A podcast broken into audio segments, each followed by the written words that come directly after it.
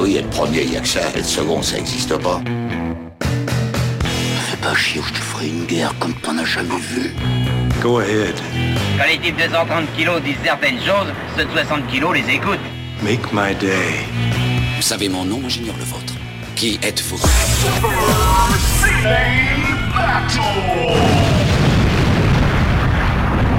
Le second, c'est un con. Super Ciné Battle, c'est le podcast où nous établissons le classement ultime du cinéma. Nous prenons vos listes de films que vous nous adressez pour les classer du meilleur au pire afin d'obtenir LA liste ultime.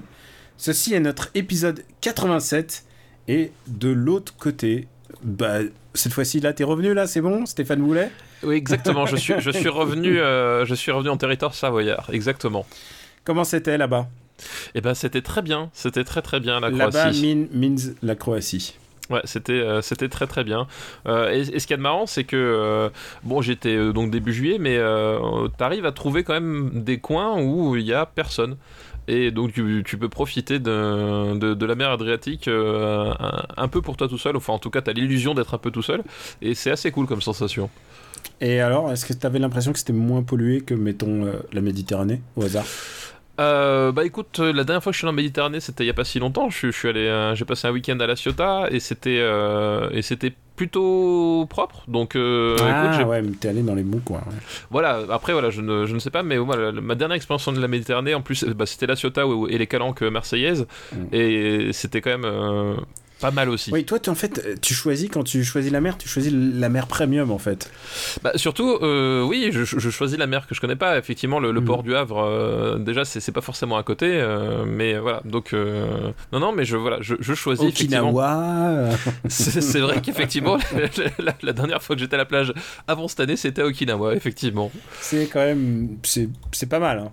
C'est pas mal. Et Okinawa, c'est. S'il y a un coin que je recommande dans le monde, je pense que c'est Okinawa. C'est vraiment un, un truc. euh, Enfin, faut le vivre, quoi. Voilà, alors voilà la reco d'avant l'heure. Voilà. Voilà, exactement la reco d'aujourd'hui, c'est C'est une Okinawa. reco très estivale, alors que tu es rentré euh, au Bercail, et tout ça, tu t'es dit le- écoute, il est minuit, il faut qu'on enregistre un super ciné battle, parce que c'est ça qu'on fait.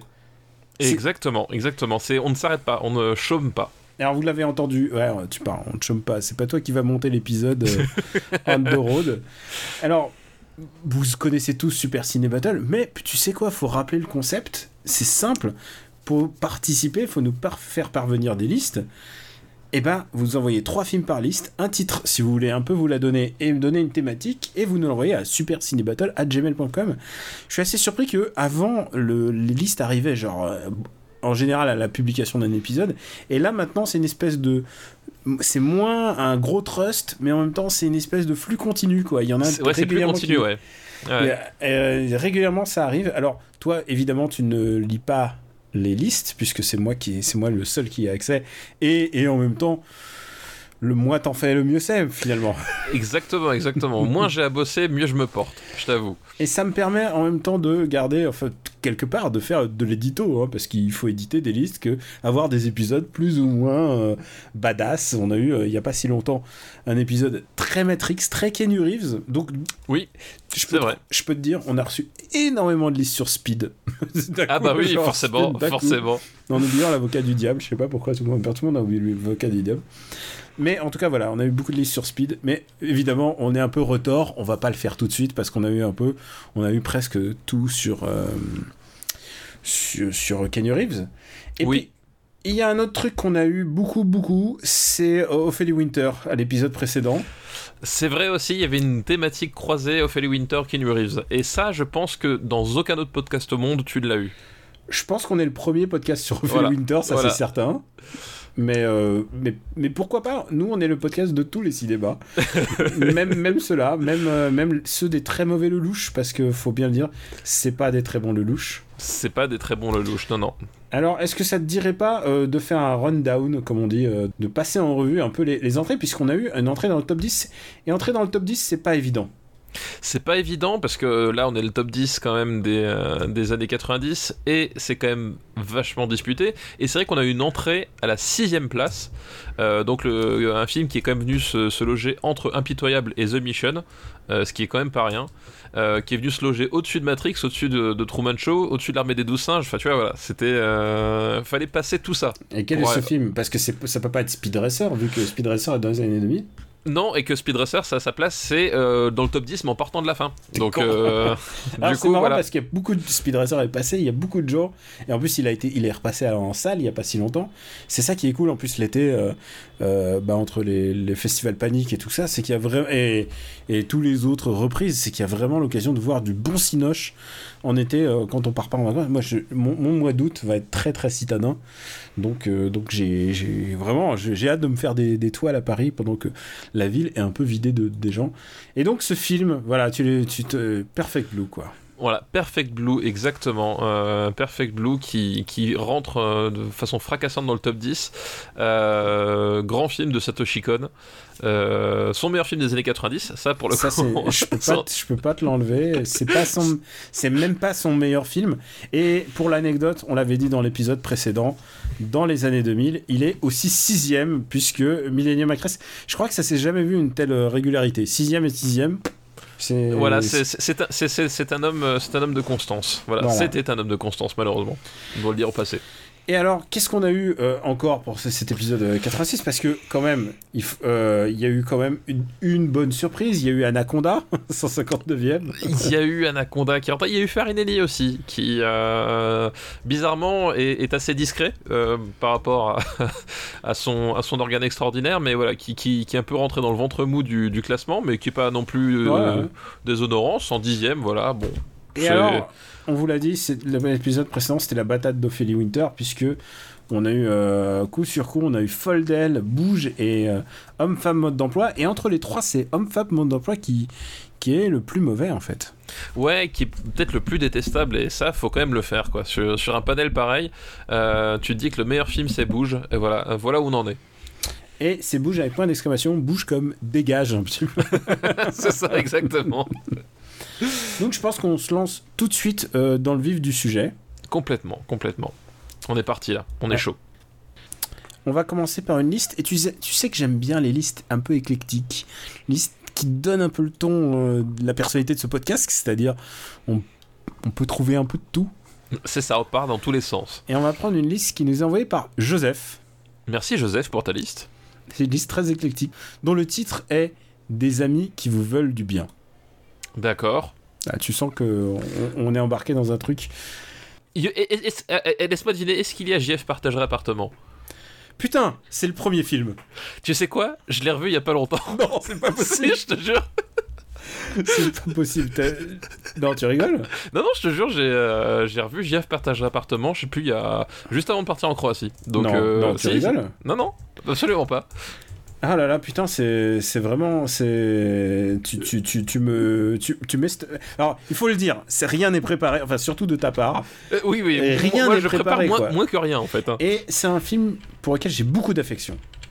Eh ben oui, moi aussi. Euh, c'est un, c'est un film euh, que, que je voulais, enfin, je, voulais le montrer à ma femme parce qu'elle l'avait jamais vu.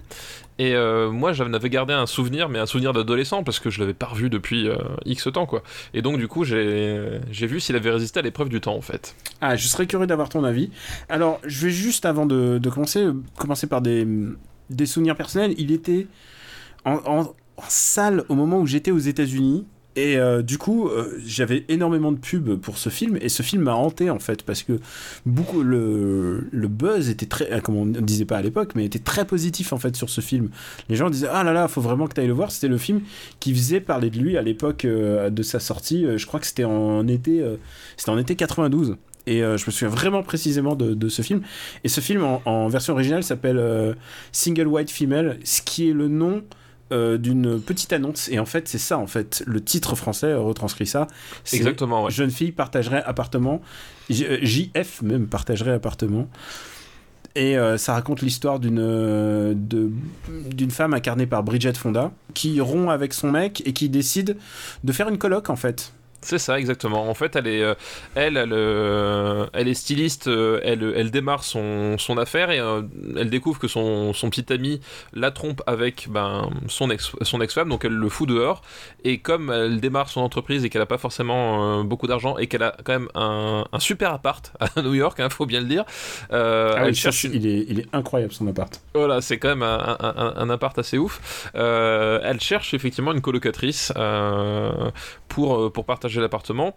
Et donc elle passe une petite annonce euh, classique, elle reçoit les, les candidates jusqu'à ce que donc euh, se pointe un jour euh, une jeune fille qui s'appelle Eddie, une jeune fille qui est donc jouée par Jennifer, Jason Lee, Jason Lee qui est un petit peu qui est à la fois un petit peu réservée, à la fois un petit peu gentil. Gentil, voilà. Enfin, c'est voilà, c'est vraiment effectivement la, la, jeune fille quand il est quand le premier contact est à la fois gentille, puis elle, est, euh, elle a beaucoup d'empathie, c'est-à-dire qu'elle comprend immédiatement qu'il y a quelque chose qui cloche chez euh, Allison, donc qui est le, personnage de Bridget Fonda. Mais elle n'arrive pas à euh, mettre le doigt dessus, en fait. Elle n'arrive pas à mettre le doigt dessus parce qu'elle connaît pas toute l'histoire, mais très vite, en fait, c'est ce qui va faire que Allison va, va la choisir comme colocatrice, c'est qu'elle sent que voilà, cette fille a, un degré d'empathie qui, qui fait qu'elles sont assez vite connectées. Et le fait est que quand euh, s'installe, euh, eh ben, elle va prendre plus de place que prévu dans la vie d'Alison. Et par plus de place, c'est-à-dire que tout d'un coup, elle va commencer par lui prendre ses fringues, voilà. Euh, par être copine avec ses potes. Et je, tout ça basé sur ma mémoire. Hein. Je l'ai pas revu il y a, il y a aussi. Euh, je l'ai pas revu, euh, j'ai pas revu depuis un bout de temps, mais vraiment, c'est un film qui m'a énormément marqué. Bah, en fait, voilà, tout le, tout le truc, c'est que. Euh, euh, va petit à petit euh, s'identifier euh, à, Alison, mais s'identifier de façon maladive, c'est-à-dire que, euh, alors elle va pas sympathiser avec, ses copains, mais au contraire, elle va chercher à isoler Alison. Elle va de... isoler Alison de son, de son pote homosexuel. voilà, de son pote homosexuel qui habite au-dessus, de son, de son ex-petit copain qui, veut revenir, mhm. voilà. Et voilà, elle va lui piquer, enfin, même pas elle va lui piquer ses fringues, elle va acheter en scred ses fringues, elle va acheter un chien, même un chiot pour, pour l'amadouer, et ça va aller jusqu'à prendre la même, euh, la même coupe de cheveux. Donc, euh, euh Allison, donc Bridget Fonda, a une coupe de cheveux très caractéristique, euh, une espèce de, de, de, de, carré très court, limite coupe au bol roux. voilà. Un peu, mais vraiment, oui, c'est vraiment presque une chef d'entreprise, quoi. C'est vraiment, il y a un côté femme forte, quoi. Euh, et, elle va petit à petit ben, lui ressembler de plus en plus et, devenir de plus en plus euh, exclusive euh, jusqu'à être menaçante envers, envers Allison. C'est un thriller. Complètement. Et ce qui va se passer, bah, c'est assez sanglant et je trouve que la violence de ce film enfin, la montée en, puissance en fait m'avait vraiment euh, m'avait vraiment assez impressionné. On l'a pas dit c'est réalisé par euh, Barbet Schroeder. Barbet Schroeder tout à fait pas n'importe qui quand il s'agit de représenter à la fois la violence mais surtout la sexualité. Et il y a une vraie tension sexuelle qui va naître entre les filles en fait. Ah bah oui bah complètement. C'est à dire que euh... Heidi va, va, vouloir remplacer Allison euh, et elle va vouloir la séduire en même temps et, et dans cette espèce de, de, quête à, à, vouloir remplacer Allison, elle va se mettre à, à séduire euh, le, donc le, fiancé d'Allison euh, dans le but de montrer que bah, ça reste un pourri, que voilà. Et euh, toute cette espèce de, de tension sur euh, cette jeune fille Heidi qu'on, qu'on découvre, on l'a dit, un peu timide, un peu presque ingénue, on croirait, et qui en fait est pas est, plus vicieuse que, que, ça et qui est carrément même euh, euh, une incarnation voilà une, incarnation du vice euh, extrêmement extrêmement forte quoi. Je veux pas spoiler de séquences mais il y a des séquences très très sexuelles qui m'ont qui m'ont vraiment marqué.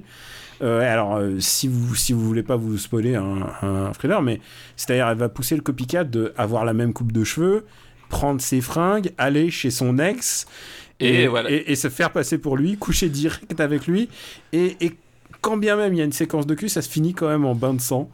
C'est vraiment très violent. Ouais, ouais, c'est, c'est- mais en fait, comme tu disais, ce qui, ce qui est de, ce qui est vraiment réussi dans GF Partage Appartement, c'est que justement, c'est la façon dont, les choses s'installent. C'est-à-dire que le, le- la, façon dont la montée progressive euh, de, des actes, de la prise de possession, euh, enfin, il y a vraiment un côté vraiment implacable et, très étouffant. Vraiment, ce côté étau euh, ressort, ressort extrêmement bien. Et, et ça ne peut aller que, que vers un, voilà, un final, un final assez, assez explosif, on va dire. Euh, et, c'est, voilà, et cette tension est vraiment très très bien marquée, très bien entretenue. Euh, faut dire que Jennifer Jason Lee euh, est quand même assez, assez impeccable dans, dans, son, dans, dans son rôle. Euh, je, je trouve qu'elle est, euh, elle est vraiment, euh, vraiment très très bien. C'est Et son premier gros rôle en fait, parce que Oui, il faut, en plus, faut ouais. voir un truc, c'est que Jennifer Jason Lee, bah c'est pas n'importe qui. Enfin, je veux dire, c'est elle- c'est quelqu'un qui a déjà un nom quand elle commence euh, quand elle commence le cinéma quoi. Bridget Fonda aussi, j'ai envie de te dire.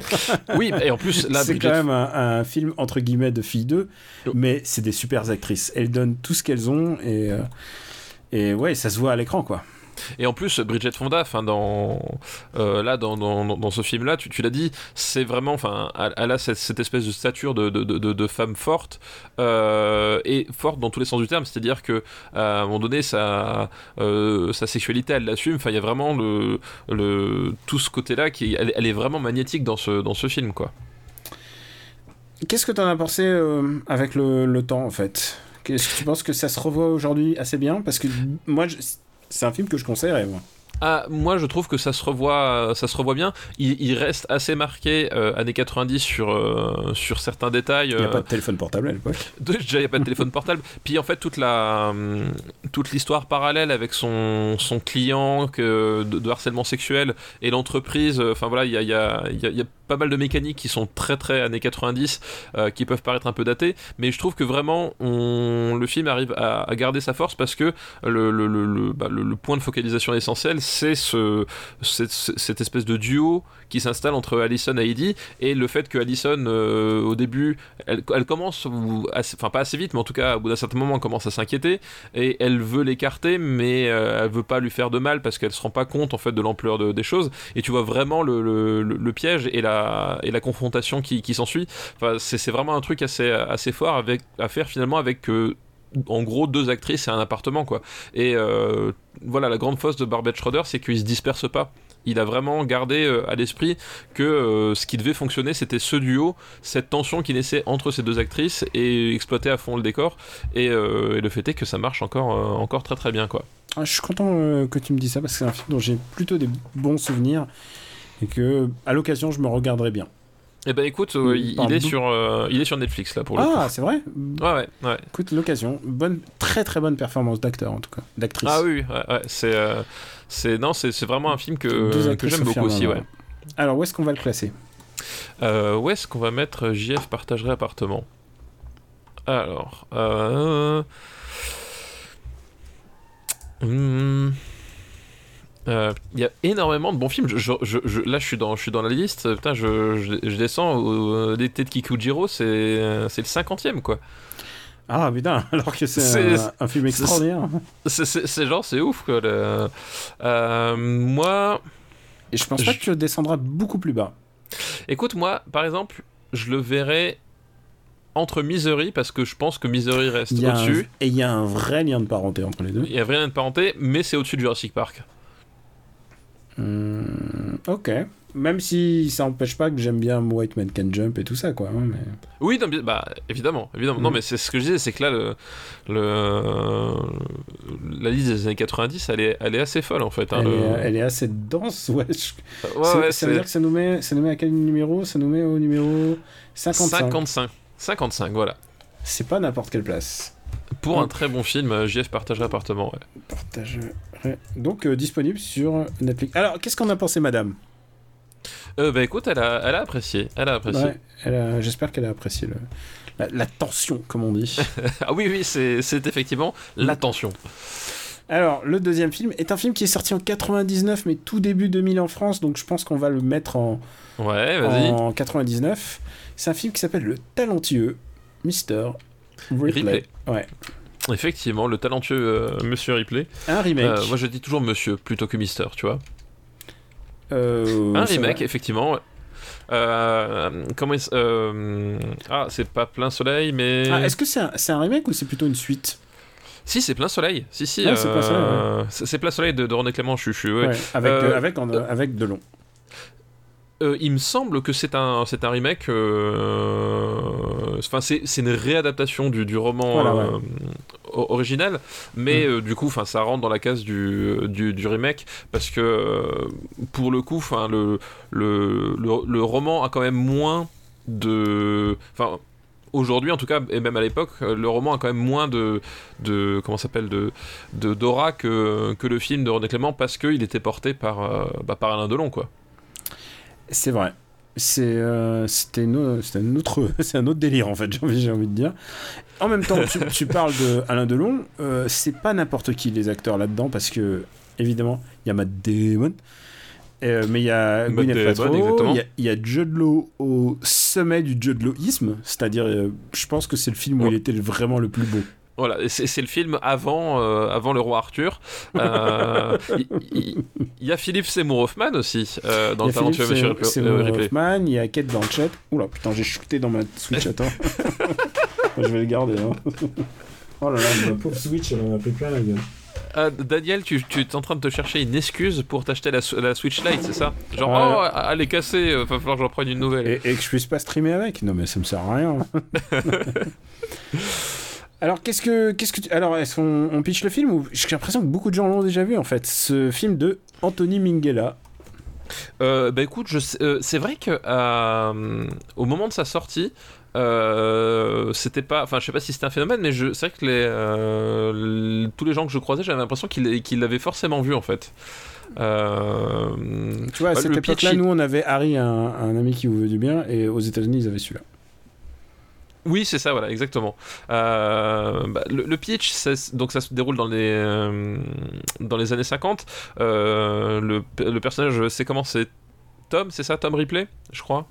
Euh, ouais, c'est Tom, ouais. Ouais, Euh, qui est un qui est un, un jeune homme ambitieux, mais bon, un, un peu à la rue, euh, qui euh, en fait euh, se voit euh, se voit co- confié par un, un riche, euh, alors je sais plus s'il est homme d'affaires ou enfin bref, euh, par une personne de, de la haute société, euh, de qui il est chargé en fait d'aller d'aller en, En Italie. en Italie, voilà, c'est ça, exactement, en Italie, euh, ramener son fils, euh, qui est joué par Jude Law, euh, qui est un, personnage qui, aime la vie dans le sens où voilà, il- c'est un fils d'eux, c'est un parvenu et il est extrêmement frivole et assez peu regardant sur la dépense et le paternel, ça l'a- ça l'agace un petit peu, donc il, charge Tom Ripley d'aller chercher ce fils pour le ramener et le ramener à la raison, quoi. Et, euh, et donc, Évidemment, ça va pas se passer comme prévu. Évidemment, ça va pas se passer comme prévu parce que, euh, comme j'ai dit, le, le personnage de, de Tom Ripley, c'est un, un type qui, qui vit pas dans le même monde. Et au bout d'un moment, ce, ce monde-là, en découvrant, euh, en découvrant le Judd Law et sa façon de vivre, il va vouloir y prendre Et, goût. et sa va- femme, Voilà, et sa femme, exactement. par Gwyneth Paltrow. Et il va vouloir y prendre goût et il va vouloir ben, un peu s'installer dans les pénates des autres, quoi. Et voilà, c'est en fait, il va faire, il, il va petit à petit devenir euh, son doppelganger. Est-ce que Oui, bah oui, littéralement, Ouais, c'est. encore une fois, c'est un peu la même thématique euh, de, de cette liste par rapport à la jeune fille. euh. C'est ça, sauf que cette fois-ci, la, la, la, la, la fascination ne s'exerce pas par rapport à une tension sexuelle ou à, ou à une personnalité comme dans JF Partage Appartement, mais c'est vraiment euh, en termes de, bah, justement de, euh, en termes d'échelle sociale en fait. Euh, c'est vraiment ce, cette chose-là qu'il va voir. C'est, un peu ce que va reprendre aussi euh, euh, Woody par exemple dans Match Point. Enfin voilà, pour donner un peu des, exemples qui sont un peu plus récents, euh, c'est un peu ce même genre de mécanique quoi. Et ça va être un peu. Ça va monter vite. Et aussi, il y a une histoire de pression là-dedans. C'est-à-dire qu'il y a une pression qui va monter pour atteindre une espèce de somme assez sanguinaire. Je sais pas si. C'est pas sanguinaire. C'est moins sanguinaire que Jeune Fille euh, Non, oui. fortement, mais Ouais, c'est moins frontal, ouais. Mais c'est tendu frontal. quand même, quoi, parce que c'est. Oui, voilà, c'est. Quand ça se passe, t'as l'impression que ça se passe en dehors du, du cadre. Oui, oui, c'est- moins frontal que JF partagerait appartement, qui, qui, qui, qui vraiment, euh, quand, euh, quand, quand ça pète, c'est on, est sur quelque chose qui, tient presque du giallo en fait. Euh, là, on est sur un truc plus, plus lisse quand même, on va dire, en termes de, en tout cas d'approche, d'approche visuelle. Mais le fait est qu'effectivement, Ripley va se rendre compte que son nouvel ami, bah, au bout d'un moment, il, il est pas forcément complètement dupe et il va lui, il va un peu le rejeter et puis, bah, les choses vont s'emballer quoi. Est-ce que tu aimes ce film? Écoute, j'aime bien ce film. Euh, je trouve pas qu'il arrive à dépasser euh, Plein fille. Soleil Et ni jeune fille. et ni Jeune fille partage appartement, mais je trouve que c'est un, je trouve que c'est un, un thriller correct en fait. Euh, Il y a moins de scènes que je trouve marquantes, euh, voilà, que dans JF partage appartement. Euh, y a, c'est un peu plus. Bah, quelles sont les, vraiment les scènes marquantes à part la fin et puis moi ce ce que je trouve que c'est un film un bon film d'ambiance c'est-à-dire j'aime bien voir Jude Law euh, évoluer comme une espèce de dandy un verre à la main avec euh, Gwyneth Paltrow sous le bras je trouve qu'il le fait bien en fait il Oui, oui, il, il y a un il- truc il le t'as- bien. ouais. t'as- en fait il t'installe une telle sympathie pour le couple que tu as envie d'être avec eux et tout Puis d'un coup- surtout, puis surtout, Jude Law, quand- enfin, euh, comme tu l'as dit, à cette époque-là, t'as été forcément, enfin, je veux dire, il, est- c'est, il, il irradie il- il- voilà, c'est ça, c'est, forcément, tu, tu, ou- évidemment que ce type-là a une confiance en lui euh, Mhm. extraordinaire. Enfin voilà, Ah, capillairement il est au top hein. Ah bah exactement. je veux pas remettre ça sur le tapis hein, mon, mon ami mais, Ouais, non, non, mais, mais, oui, est, il, est, il est incroyable j'ai, bien conscience que nous ne luttons pas dans la même catégorie. Ah non, toi et moi, genre. Genre, tu sais quoi, nous on sera toujours le copain moche s'il est avec nous. c'est clair. tu sais, à quel que soit l'âge, hein, tu sais, il a un truc qui. Ah oui, non, mais oui, tout à fait. ouais. Alors que Matt Damon, il a une. euh, Il a un truc. C'est bizarre parce que c'est quand même un mec très sympathique. Et c'est un mec qui euh, a une espèce de sympathie à la Tom Hanks, tu vois. C'est genre, t'as l'impression qu'il pourrait être un peu, jouer un peu tout le monde. C'est ça. je, pe- et je- Ouais. ouais, je pense qu'il pourrait être le Tom Hanks de la génération d'après, en fait. Et, et- et- et c'est peut-être là où c'est intéressant, c'est que justement, bah, dans le rôle du talentueux Monsieur Ripley, c'est que comme il peut être tout le monde, bah, littéralement, il va vouloir devenir tout le monde en fait. Enfin voilà, c'est euh, oui Tom, euh, Tom, Hanks. voilà, à cause de toi je dis Tom Hanks. Mais, euh, Matt- Mais Matt c'est vrai, Damon, Matt Damon, c'est le Tom Hanks de. il, il a effectivement ce côté-là, ce que, pas passe-partout parce qu'on on va pas non plus dire que qu'il ressemble à, au boucher du coin. hein. C'est pas, c'est pas, c'est pas, c'est pas l'idée d'un passe-partout. C'est que il peut incarner euh, la simplicité. Tu vois, par exemple, Exactement, ouais. Tom Cruise, je le verrai plus jouer la simplicité. Oui, je crois qu'il a passé le cap. Les Tom Cruise ou, Leonardo, DiCaprio, effectivement, tu, dans, dans, dans certaines catégories de rôle, tu, ça, ça peut pas le faire. Alors que Matt Damon, effectivement, euh, peut se glisser dans, dans des situations euh, beaucoup plus banales avec, avec plus d'aisance, ouais, c'est clair. D'ailleurs, Brad Pitt joue beaucoup mieux la simplicité que que Leonardo dans le prochain Tarantino. Je dis ça, je dis rien. Voilà, je, Ah bah je- écoute, je, ouais, j'ai pas encore eu la chance de le voir, donc euh, j'attendrai. Alors, euh, tu aimes bien ce film Oui, voilà, je, je trouve que c'est un, film, euh, c'est un film correct qui, qui, qui, qui remplit bien son contrat. Voilà, c'est pas un film euh, éclatant ou qui mémorable ou quoi que ce soit, mais je trouve ça correct, quoi. Où est-ce qu'on va le classer? Euh,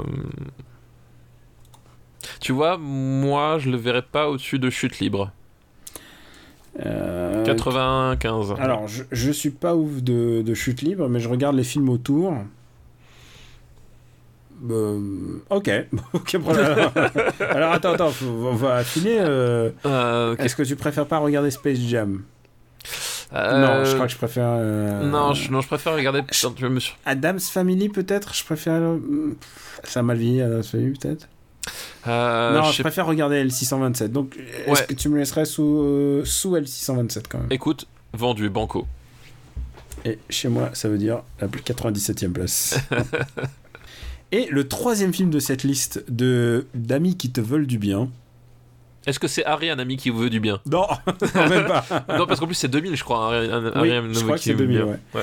Qui, je pense, a été clairement influencé par, euh, par les deux, deux films qu'on a, qu'on a su citer. Ah bah oui, je pense, oui, oui, clairement. Ouais. Ah, peut-être pas euh, Talent Replay, pas sûr avec la date, mais on sait jamais. Et euh, le troisième film de cette, de cette liste, c'est Disjoncté, Ah euh, oui, Un Cable film. Guy, c'est ça Cable Guy, avec Jim Carrey et Matthew Broderick, dans un film réalisé par Ben Stiller, mon gars. Ah oui, c'est vrai que c'était Ben Stiller, je me rappelais Ouais. plus. euh, ouais, c'est un des gros gros cartons de Ben Stiller euh, réalisateur parce que c'est des, des films qui coûtent pas trop cher à faire parce que le gros truc c'est le cachet de Jim Carrey Ah bah complètement, oui.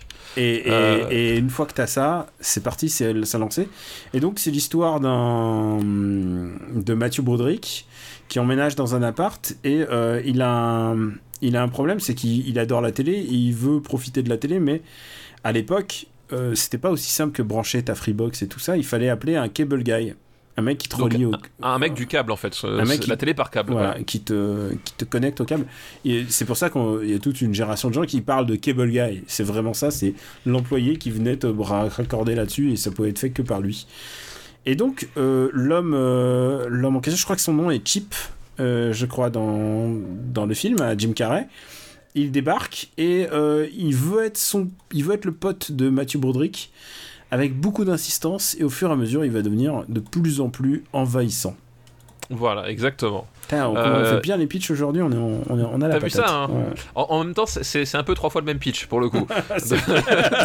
Donc on est rodé. Euh, Mais pas du tout le même univers à chaque fois. mais euh, effectivement, euh, des univers qui, qui n'ont qui, qui n'ont rien à voir. Euh, parce que là, comme tu l'as dit, le, le- le gros truc, c'est le cachet de Jim Carrey. C'est un film. Euh, de Jim Carrey dans le sens où euh, on est vraiment sur la, sur la période de- d'explosion, de, révélation de Jim Carrey euh, au cinéma. Hein, je- The Mask, c'était quoi? C'était deux ans avant? Trois ans avant? Je sais plus, Ah, c'était The Mask, comme ça. c'était 94. Ouais, c'est à 94, donc c'est ça, ça doit faire de, deux ans avant. Et donc là, voilà, on, on est sur un Jim Carrey qui, qui est en train de, de partir en, en orbite, littéralement. Et donc tout repose sur, sur sa prestation. Et il y y a un truc qui, qui, est, qui est assez, assez étrange dans, dans, Guy, c'est que du coup, on, est entre le, euh, entre Jim Carrey, ben, euh, le, mec qui fait Ace Ventura, tout ça, et un, un récit qui est quand même un peu plus sombre que, que ça. Et ça fait un mélange qui est vraiment très bizarre en fait euh, comme, euh, comme, comme rendu c'est à dire que tu, tu, tu sais jamais vraiment trop si, si t'es dans la comédie pure ou, ou pas enfin voilà il y a une espèce d'ambiguïté qui est tout le temps ménagée quoi Ce film me fait bizarrement penser à euh, le film de Dupontel qui s'appelle Bernie. oui il En y, a- fait, il y y a un côté Bernie Il y a euh, un humour noir, mais très très noir, parce que l'amitié, ce qui est quand même une, une belle valeur de cinéma, surtout, euh, surtout à Hollywood. Et là, on, on, on prend les codes et on te les renverse. C'est-à-dire Ouais. vraiment, tu, le mec est là pour te servir et au fur et à mesure, il va te vampiriser.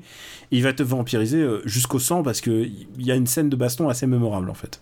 Oui, ouais, effectivement, il y a euh, qu'on vous laissera découvrir le, le moment venu. Euh, mais effectivement, c'est du pur pétage de, de plomb.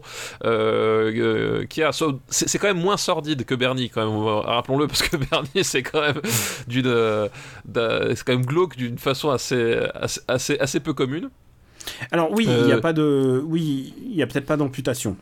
Voilà, il n'y a pas d'amputation. il Mais y a... quand même, il y a une, une violence assez, assez folle. Et ça, c'est une anecdote c'est que Ben Stiller a tourné le film en version light et en version dark. Et euh, il faisait les, les scènes dans deux versions possibles. Et en fait, le studio leur a, leur a fait Waouh, waouh, waouh, vous êtes- faites un film dark. Alors, ils les ont pas arrêtés. Ils les ont pas arrêtés. Mais par contre, euh, d'ailleurs, euh, souvent, le- son producteur qui s'appelle Judd Apatow, figure-toi, Ah bah oui. disait que euh, bah écoute euh, ils nous ont laissé faire ce qu'on voulait mais mais bon il a fallu discuter quand même et c'est très très noir pour un film de studio américain en fait Oui, et, surtout, ben, surtout pour un, film de Jim Carrey, je pense qu'il y a eu une partie de euh, d'incompréhension dans le public quand ils sont allés voir euh, Disjoncté parce que euh, euh, ils s'attendaient à voir de la pure bouffonnerie. Et, justement, comme tu le dis si bien, c'est un film qui va, qui va prendre ce, point de départ et qui va te le, retourner et pour te mettre mal à l'aise en fait. ça met mal à l'aise jusqu'au je me souviens vraiment des derniers plans est-ce que tu te souviens?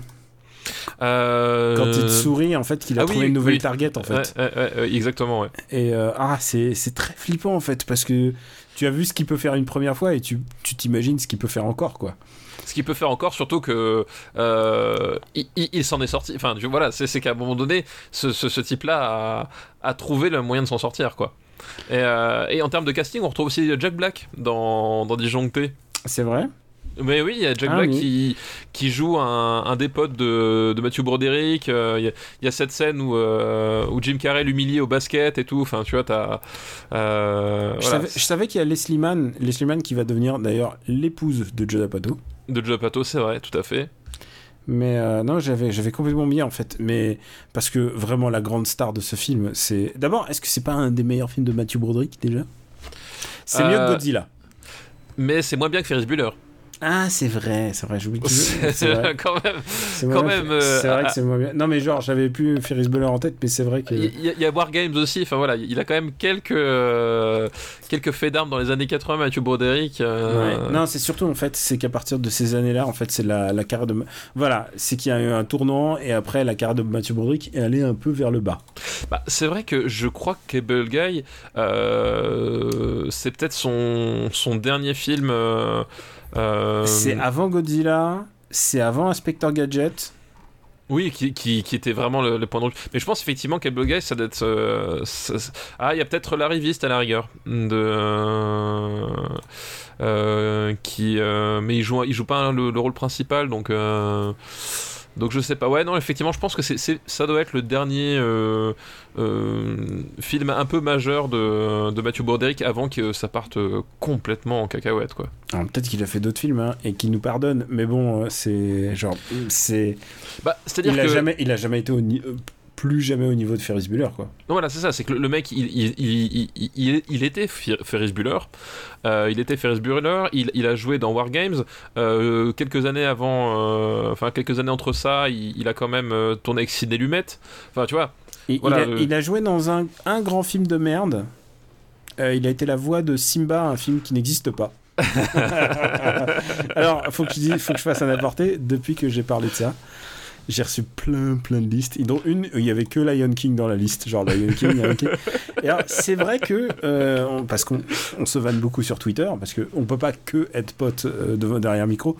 Dans la vraie vie, on, on s'envoie des vannes. C'est ça, ah bah oui, bah, c'est même presque pour ça qu'on vit parfois. c'est vrai. Et euh, tu m'as dit, non, il faudra un jour le classer parce que c'est comme ça, c'est comme ça, c'est la vie, c'est comme ça.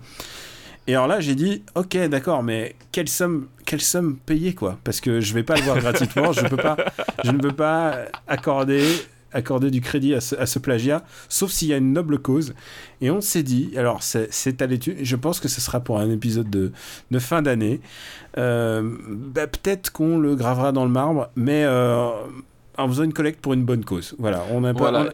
on, on s'est pas encore décidé pour quelle, euh, quelle collecte, mais voilà, l'idée, ça serait de, euh, bah, de rigoler, de voir le film et de donner de l'argent pour une bonne cause. Voilà. Voilà, l'idée c'est qu'effectivement, si- s'il faut un peu de motivation, euh, il faut qu'il ressorte quelque chose de, de, de beau Voilà. là-dedans, parce que toi t'es vraiment pas convaincu pour le voir. Ah non Donc, donc Et je peux vous dire un truc, Batman v Superman dans des années 2010, ça va être la même. euh, mais Parce tu l'as déjà falloir- vu Batman v Superman, donc ah ouais, mais, ouais, non, mais, non, mais pour en parler, c'était... il y a des- Oui, mais je pense que ce sera moins dur que, que, de, que de voir un film que t'as pas envie de voir. C'est vrai, c'est vrai, mais bon, c'est comme, c'est comme tous ces gens qui te disent euh, Indiana Jones 4. Tu sais quoi, d'ailleurs, euh, les gens Indiana arrêtent- quoi? les gens ont arrêté de nous envoyer ce film qui n'a jamais existé. Je crois que les, tu sais, il y a un moratoire sur Indiana Jones 4. Les gens se sont mis d'accord. Euh, bon, allez, retour à Cable Guy après toutes ces vannes. Euh, Cable Guy, c'est un film que j'aime bien. Ça, J'aime bien Cable Guy et je trouve que c'est un film qui qui a vraiment une enfin qui repose sur son comédien principal tu sais c'est toute cette période où les gens commençaient à dire ah Jim Carrey qui abotine et tout ça. Mais honnêtement il y a un vrai euh, y a un vrai parti pris il y a un vrai parti pris de rendre euh, Jim Carrey vraiment horrible Bah, ho- ho- ho- ho- horrible et, vraiment euh, euh, insupportable. Enfin, il y a vraiment ce côté-là, c'est que euh, il, va en faire des tonnes pour, attirer l'attention de ce, type. Et il y a vraiment un côté, détestable parce que dès qu'il va faire quelque chose, il va pas pouvoir s'en empêcher de, faire quelque chose en montrant bien que- qu'il est lui, qu'il est le centre de cette, cette relation. T'as toutes ces, t'as toutes ces scènes, t'as la scène du karaoké, t'as la scène du basket, t'as tous ces moments où, euh, euh, où le personnage de Jim Carrey est obligé de euh, d'écraser les autres pour, pour prouver à Matthew Broderick qu'il existe quoi. est-ce que c'est alors évidemment c'est pas la même décennie mais est-ce que c'est le meilleur film de Ben Stiller? Euh, non, non, clairement pas. parce pas que pour moi. tu penses à soit à Zoolander Euh, je pense à un film. Soit tu penses à Tropic Thunder. Même pas, tu vois. Je pense Ah, à. tu veux pas me dire Walter Mitty Si, j'allais dire, j'allais dire, je te penser Water Mitty, exactement. C'est vrai, tu penses que Ouais. Wal- Ah, tu m'étonnes. Bah écoute, on en reparlera quand on Ouais. arrivera dans les années 2010. Euh, ça m'étonne de ta part, mais en même temps, écoute, je sais bien qu'il y a un petit cœur qui bat et qui a envie de rêver. C'est ça, exactement. Mais Walter Mitty, c'est un film qui m'a vraiment surpris et qui m'a. et que j'ai revu, du coup, plusieurs fois, entre guillemets. Et, euh, et c'est un film que, que j'aime euh, de plus en plus à chaque fois. C'est assez rare. Donc. euh, Et on l'oublie, c'est que Ben Stiller il joue dedans, mais Ben Stiller aussi est un bon comédien quand il joue pas dans de la merde. Bah, c'est ça, c'est que- c'est qu'effectivement Ben, Ben Stiller, il a, un vrai talent de, comédien. Donc après, il a tourné dans, plein de trucs et, euh, et plein de trucs où il était en pilote automatique parce qu'aussi on devait lui demander de- d'être en pilote automatique. Mais euh, il a un vrai registre de jeu qui peut lui, faire jouer un peu de n'importe quoi euh, de, façon, pertinente, complètement. Non, franchement, c'est. moi, j'ai adoré Meyerowitz Story. Et, euh, Ah, je l'ai pas- je l'ai pas vu, ouais. Et il est Mais je, vraiment, vois il ce que est- c'est, ouais. Il est euh, dispo sur Netflix. C'est un film, c'est un film Netflix. Et c'est vraiment, et c'est vraiment super quoi. C'est vraiment si t'as l'occasion de voir, c'est vraiment la tribulation d'une famille autour d'un d'un d'un père un peu problématique. Euh, non, c'est vraiment super. Meilleur. Et d'ailleurs réalisé par Noah Baumbach, dont je sais pas pourquoi j'ai pensé à lui. Je crois qu'on, je, je- je crois que j'ai revu un film de Noah Baumbach il y a pas si longtemps. Donc, euh, donc où est-ce qu'on, où est-ce qu'on va classer ce film-là? Euh, où est-ce qu'on va classer? Euh, Je trouve ça plus intéressant que le talentueux Monsieur Ripley. Ouais, clairement. Après, par rapport à The Mask, en termes de, de Jim Carrey. Attends, on a The Mask dans le, dans le top? Oui, oui, on a le- The Mask à la 87e place. En termes de, de Jim Carrey verse, tu vois. Euh, Euh, Mm. Alors, parce que The Mask, c'est le, le moment où Jim Carrey devient Jim Carrey, mais celui-là, c'est le film où il déconstruit son personnage. c'est vrai, c'est vrai. Ah, tu sais pourquoi je viens de penser à Noah Baumbach? C'est que c'était le compagnon de Jennifer Jason Leigh, Ah, bah voilà, du coup. avant qu'il tout, aille avec Greta, tout est, tout est connecté. Voilà. Euh, Euh, moi, moi, si ça tenait qu'à moi, Ouais. euh, je suis prêt à le mettre au-dessus de Crash. Moi. Euh, putain, Crash, il est où? Crash est 84e. Ah, euh. Ok. Mais c'était pas, ça reste quand même dans un mouchoir de poche. Mais je trouve Et- que, c'est- je trouve que tu vois, par rapport à Spanking the Monkey, je trouve que c'est, ça reste cohérent. Je trouve qu'il y a un truc. euh, Bah, c'est ce que je veux préf- dire. Ouais, je Moi, préfère je- le revoir. Ouais. Moi, je l'aurais pas vu au-dessus de Doberman, euh, Ah personnellement. non non, mais en plus oui, parce qu'il y a vraiment l'humour noir en commun. Voilà. Voilà, donc, euh, mais oui, non, et mais écoute. euh, d'ailleurs. et Delicatessen, c'est vrai qu'effectivement, on est sur un, un tir, groupé. euh, non, mais très bien, au-dessus de Crash, ok, ça me va. Donc entre Spanking the Monkey, rappelons-le, une comédie sur l'inceste, Puisque l'inceste est un bon sujet de, de comédie. de comédie. Rappelons-le. Et tu sais que c'est, faut le préciser, Spanking the Monkey dont on a parlé dans l'épisode 12 est quand même un film. euh, c'est à l'époque où on, on gravait dans le marbre s'il y en avait un des deux qui l'avait vu. Oui, exactement, Et tout à fait. On- Il n'y avait tu- pas encore de bonnes vacances et j'ai toujours pas vu. Oui, et du coup, euh, c'est à l'époque où il n'y avait pas encore de devoir vacances. J'espère qu'un jour tu le ra- rattraperas, même s'il n'y a pas de devoir vacances, juste pour avoir ton, ton avis en fait. Bah oui, oui, non, mais je, je, le, je le garde dans un coin de ma tête, euh, oui, oui, mais on, on verra ça Alors, c'est quand, quoi le- quand j'aurai plus de temps. Alors, c'est disjoncté en français. Voilà, Disjoncté, voilà. Parce que moi j'appelle ça Kimball Gun. Disjoncté. Voilà, qui rentre entre la 83e et la. Euh, voilà, elle rentre en 84e place. Eh bien, Eh bien, on remercie Joseph pour sa liste. merci Joseph pour ta liste, effectivement. Euh, là, très ma- bonne liste, très bonne, euh, très bonne inspiration. Très bonne inspiration. Et là, maintenant, on va, on va changer de cap. T'es prêt? Ah bah j'étais prêt dans le vent de ma mère. Alors, c'est une liste qui nous est envoyée par El Gregos. Et merci El Gregos pour ta liste. Et c'est une liste qui s'appelle Les 80s, c'était Los Angeles. Les 90s, ce sera New York. Ah Et alors, le premier, euh, le premier film de sa liste est un film qui contient New York dans le titre. C'est The King of New York de Abel Ferrara. Le King of New York d'Abel Ferrara, qui est probablement un des meilleurs Meilleur films d'Abel Abel, Abel Ferrara, on est. Non, mais-. Voilà, ça pour le coup. Alors, c'est le plus, même si j'ai envie de dire, c'est le plus lisible. C'est plus c'est plus mainstream aussi. Euh, je- c'est celui avec le, trouve- le plus de grands acteurs aussi.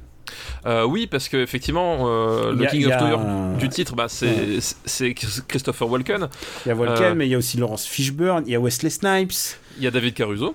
Ah, il y a Caruso, ouais. Caruso, a- alors, euh, si vous le voyez pas, Caruso, c'était un nom vraiment qui s'était fait euh, un nom dans les séries récemment, parce que les gens le connaissent dans Les Experts. Moi, je connais pas du tout Les Experts, mais il était dans Les Experts Miami. Mais c'était aussi le mec qui était dans la première saison de New York Police Blues, qui est une série Oui. quand même très, très emblématique euh, bah, du, bah, de- des- du, polar, du polar à la, à la télé, quoi. Des- Bah, c'est même plus que ça, c'est-à-dire que euh, cette série-là, c'était peut-être celle qui a, qui a amorcé le, le- virage vers le, euh, vers le polar, euh, le polar réaliste ou en tout cas à, volonté réaliste en tant que, que vraie, proposition euh, grand public quoi. Enfin grand public. C'est-à-dire que c'était pas un show qui était euh, qui était euh, qui était confidentiel. C'était un, un- un vrai phénomène quoi. C'est un vrai phénomène. C'est-à-dire, on, on a souvent parlé de Urgence, parce qu'on aime Urgence ici dans, dans, cette, dans ce Tout à fait. podcast. On, on aime beaucoup Urgence. On aime beaucoup Urgence, et Urgence, c'est un- une série qui a révolutionné complètement le procédural de d'hôpitaux et bah ça c'est le procédural de police c'est à De dire que ouais. tout d'un coup euh, alors on, on parle un peu de New York Police Blues euh, on fait puisqu'on a fait un Bah aparté oui, oui, sur oui, euh, bah, ouais. Eh, Parlons de NYPD Blue, ouais, évidemment. NYPD Blue, donc c'est une série de Steve Bosco, Bosco même, pardon. Et, euh, et ce qui était intéressant, c'est que ça représentait les policiers de manière réaliste. C'est-à-dire, on voyait les enquêteurs euh, de New York, de Manhattan, dans leur euh, police department, mais qui avaient aussi leurs problèmes dans la vie et euh, qui en général enquêtaient sur plusieurs affaires en même temps. Et, euh, et du coup ça, ça avait une répercussion sur leur propre vie. Donc du coup tu les voyais en train de déprimer complètement. C'est ça, voilà, exactement. tu les euh, voyais au bout de leur vie. Euh, c'est une vie euh, qui les représentait de manière assez crue. Il n'y a pas une seule personne qui n'a pas eu une nudité dans ce, dans ce film dans, dans ce film dans cette série qui est euh, on a parlé de David Caruso de la première saison mais en fait le personnage le plus important C'est Sipovic, ouais. c'est Sipovic qui est né qui est incarné par Denis France Denis France que, que vous, connaissez. vous Que vous connaissez, voilà. vous connaissez C'est Denis France, c'est un. Au cinéma, c'est une gueule de, de, de second rôle. Euh, vous le connaissez par et exemple dans. c'est le second rôle de, de, la série même s'il est le- Oui, c'est ça. principal mais Et- Exactement. Et, euh, mais un, un des de ses rôles les, les plus connus, c'est peut-être le, le chef de la sécurité de l'aéroport dans 58 minutes pour vivre, quoi. Ah toi t'aurais dit ça Ouais, moi, c'est- l'image au cinéma qui, qui, qui, qui ressort en, en premier, quoi. C'est vrai qu'il a, il a un peu ce, vrai, il a, une, il a une tête un peu passe-partout. Il, a- il est, euh, il est assez rond, mais en même temps, il a le, le regard ultra vif. C'est-à-dire Oui, quand, quand ouais. il te regarde, Perçant, tu ouais. sais que tu sais que tu vas, tu vas mourir. Et euh, du coup, c'est le pauvre gars qui a vu beaucoup de ses partenaires mourir en fait aussi dans cette série. Donc du coup, à chaque fois, ça le plongeait dans des, dans des états de dépression. Il y a- C'est une série dans laquelle il y a ces perso- les personnages mouraient. Bon, on a dit Caruso, il s'en va, mais euh, il, il s'en va. Mais ensuite, il y a eu des- il y a eu pas mal de morts. Ensuite, il y a eu Jimmy Smith qui jouait euh, merde. Jimmy Smith, euh, c'est il jouait le Bobby. Bobby Ouais. qui était son partenaire pendant très longtemps et, euh, et qui lui a été vraiment un personnage emblématique. Bobby Smith, vous le connaissez, enfin Jimmy Smith, pardon, Bobby, c'est Bobby Simon, c'est Bobby Simon. Exactement. Jimmy Smith, vous le connaissez parce que c'est le père de Leia. Oui, c'est le père de Leia, et vous le connaissez aussi à la télévision parce que c'est un. Il joue dans, dans Sons of Anarchy. Ah, euh, je, et- je connais pas Son of Anarchy, donc. Et, et il joue aussi dans, dans Dexter, il joue, le, euh, il joue le, le- le procureur dans la saison 3 de, de Dexter. Ah, mais c'est vrai, c'est vrai. Donc, euh, Donc et, voilà. euh, et, et c'est une série qui a donné euh, beaucoup l'occasion à certains comédiens de, de, de briller. Par exemple, euh, Rick Schroeder a fait son grand retour, enfin, grand retour vraiment. euh, euh, au grand public par cette série Rick Schroeder vous le connaissez parce que c'était Ricky ou la belle vie Oui, c'est vrai, ouais. et ouais. donc du coup tout d'un coup oh putain il y a le petit Rick Schroeder qui débarque ce qui lui a valu ensuite de jouer dans 24 heures chrono et euh, il y avait Marc-Paul Goslar qui a joué dedans Oui, Marc-Paul Goslar, effectivement, qui était donc euh, le. Euh, c'était quoi son nom déjà? Il avait un nom. euh, C'était C'était Zach Morris. Zach Morris, voilà, exactement. Dans, Zach Morris dans Sauvé, par, le Gong. Sauvé par le Gong. Bell. Une série emblématique, pas pour les bonnes raisons. Bah, c'était une série qui avait marqué notre, notre jeunesse. quoi. Enfin, Parce qu'on voilà. était amoureux de Kelly Kapowski. On était tous amoureux de Kelly Kapowski et effectivement voilà c'était Mm. c'était c'était la- c'était la, la- la raison pour laquelle on regardait la série. euh. Alors s'il y a quelqu'un qui a suivi le fil de notre pensée là, euh, Mais toujours est-il qu'effectivement NYPD Blue c'est enfin c'est un, un grand incontournable de de la télévision euh, mondiale en fait parce que euh, Mm. faut voir que c'était c'est ABC donc c'est quand même un gros network. euh, et qui voilà qui a, qui a permis euh, de, de mettre les premiers jalons de euh, voilà si on a eu les, les The Wire même les The Shield etc ah derrière euh, c'est des héritiers tout tous vient les- de voilà. ça.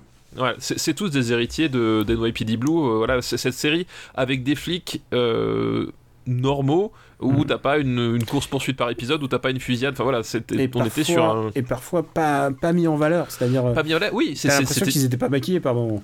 Ouais, et effectivement, c'était des flics qui échouaient, Mhm. euh, c'était des, des flics qui, qui de temps en temps euh, étaient à côté de leur pompe. Enfin voilà, t'as- c'était euh, c'était ben voilà, c'était la, la, la vie la vie du, de commissariat telle qu'elle peut être difficile au jour le jour. C'est aussi ça les séries des années 90, c'est que tout d'un coup les, les héros se mettent à échouer.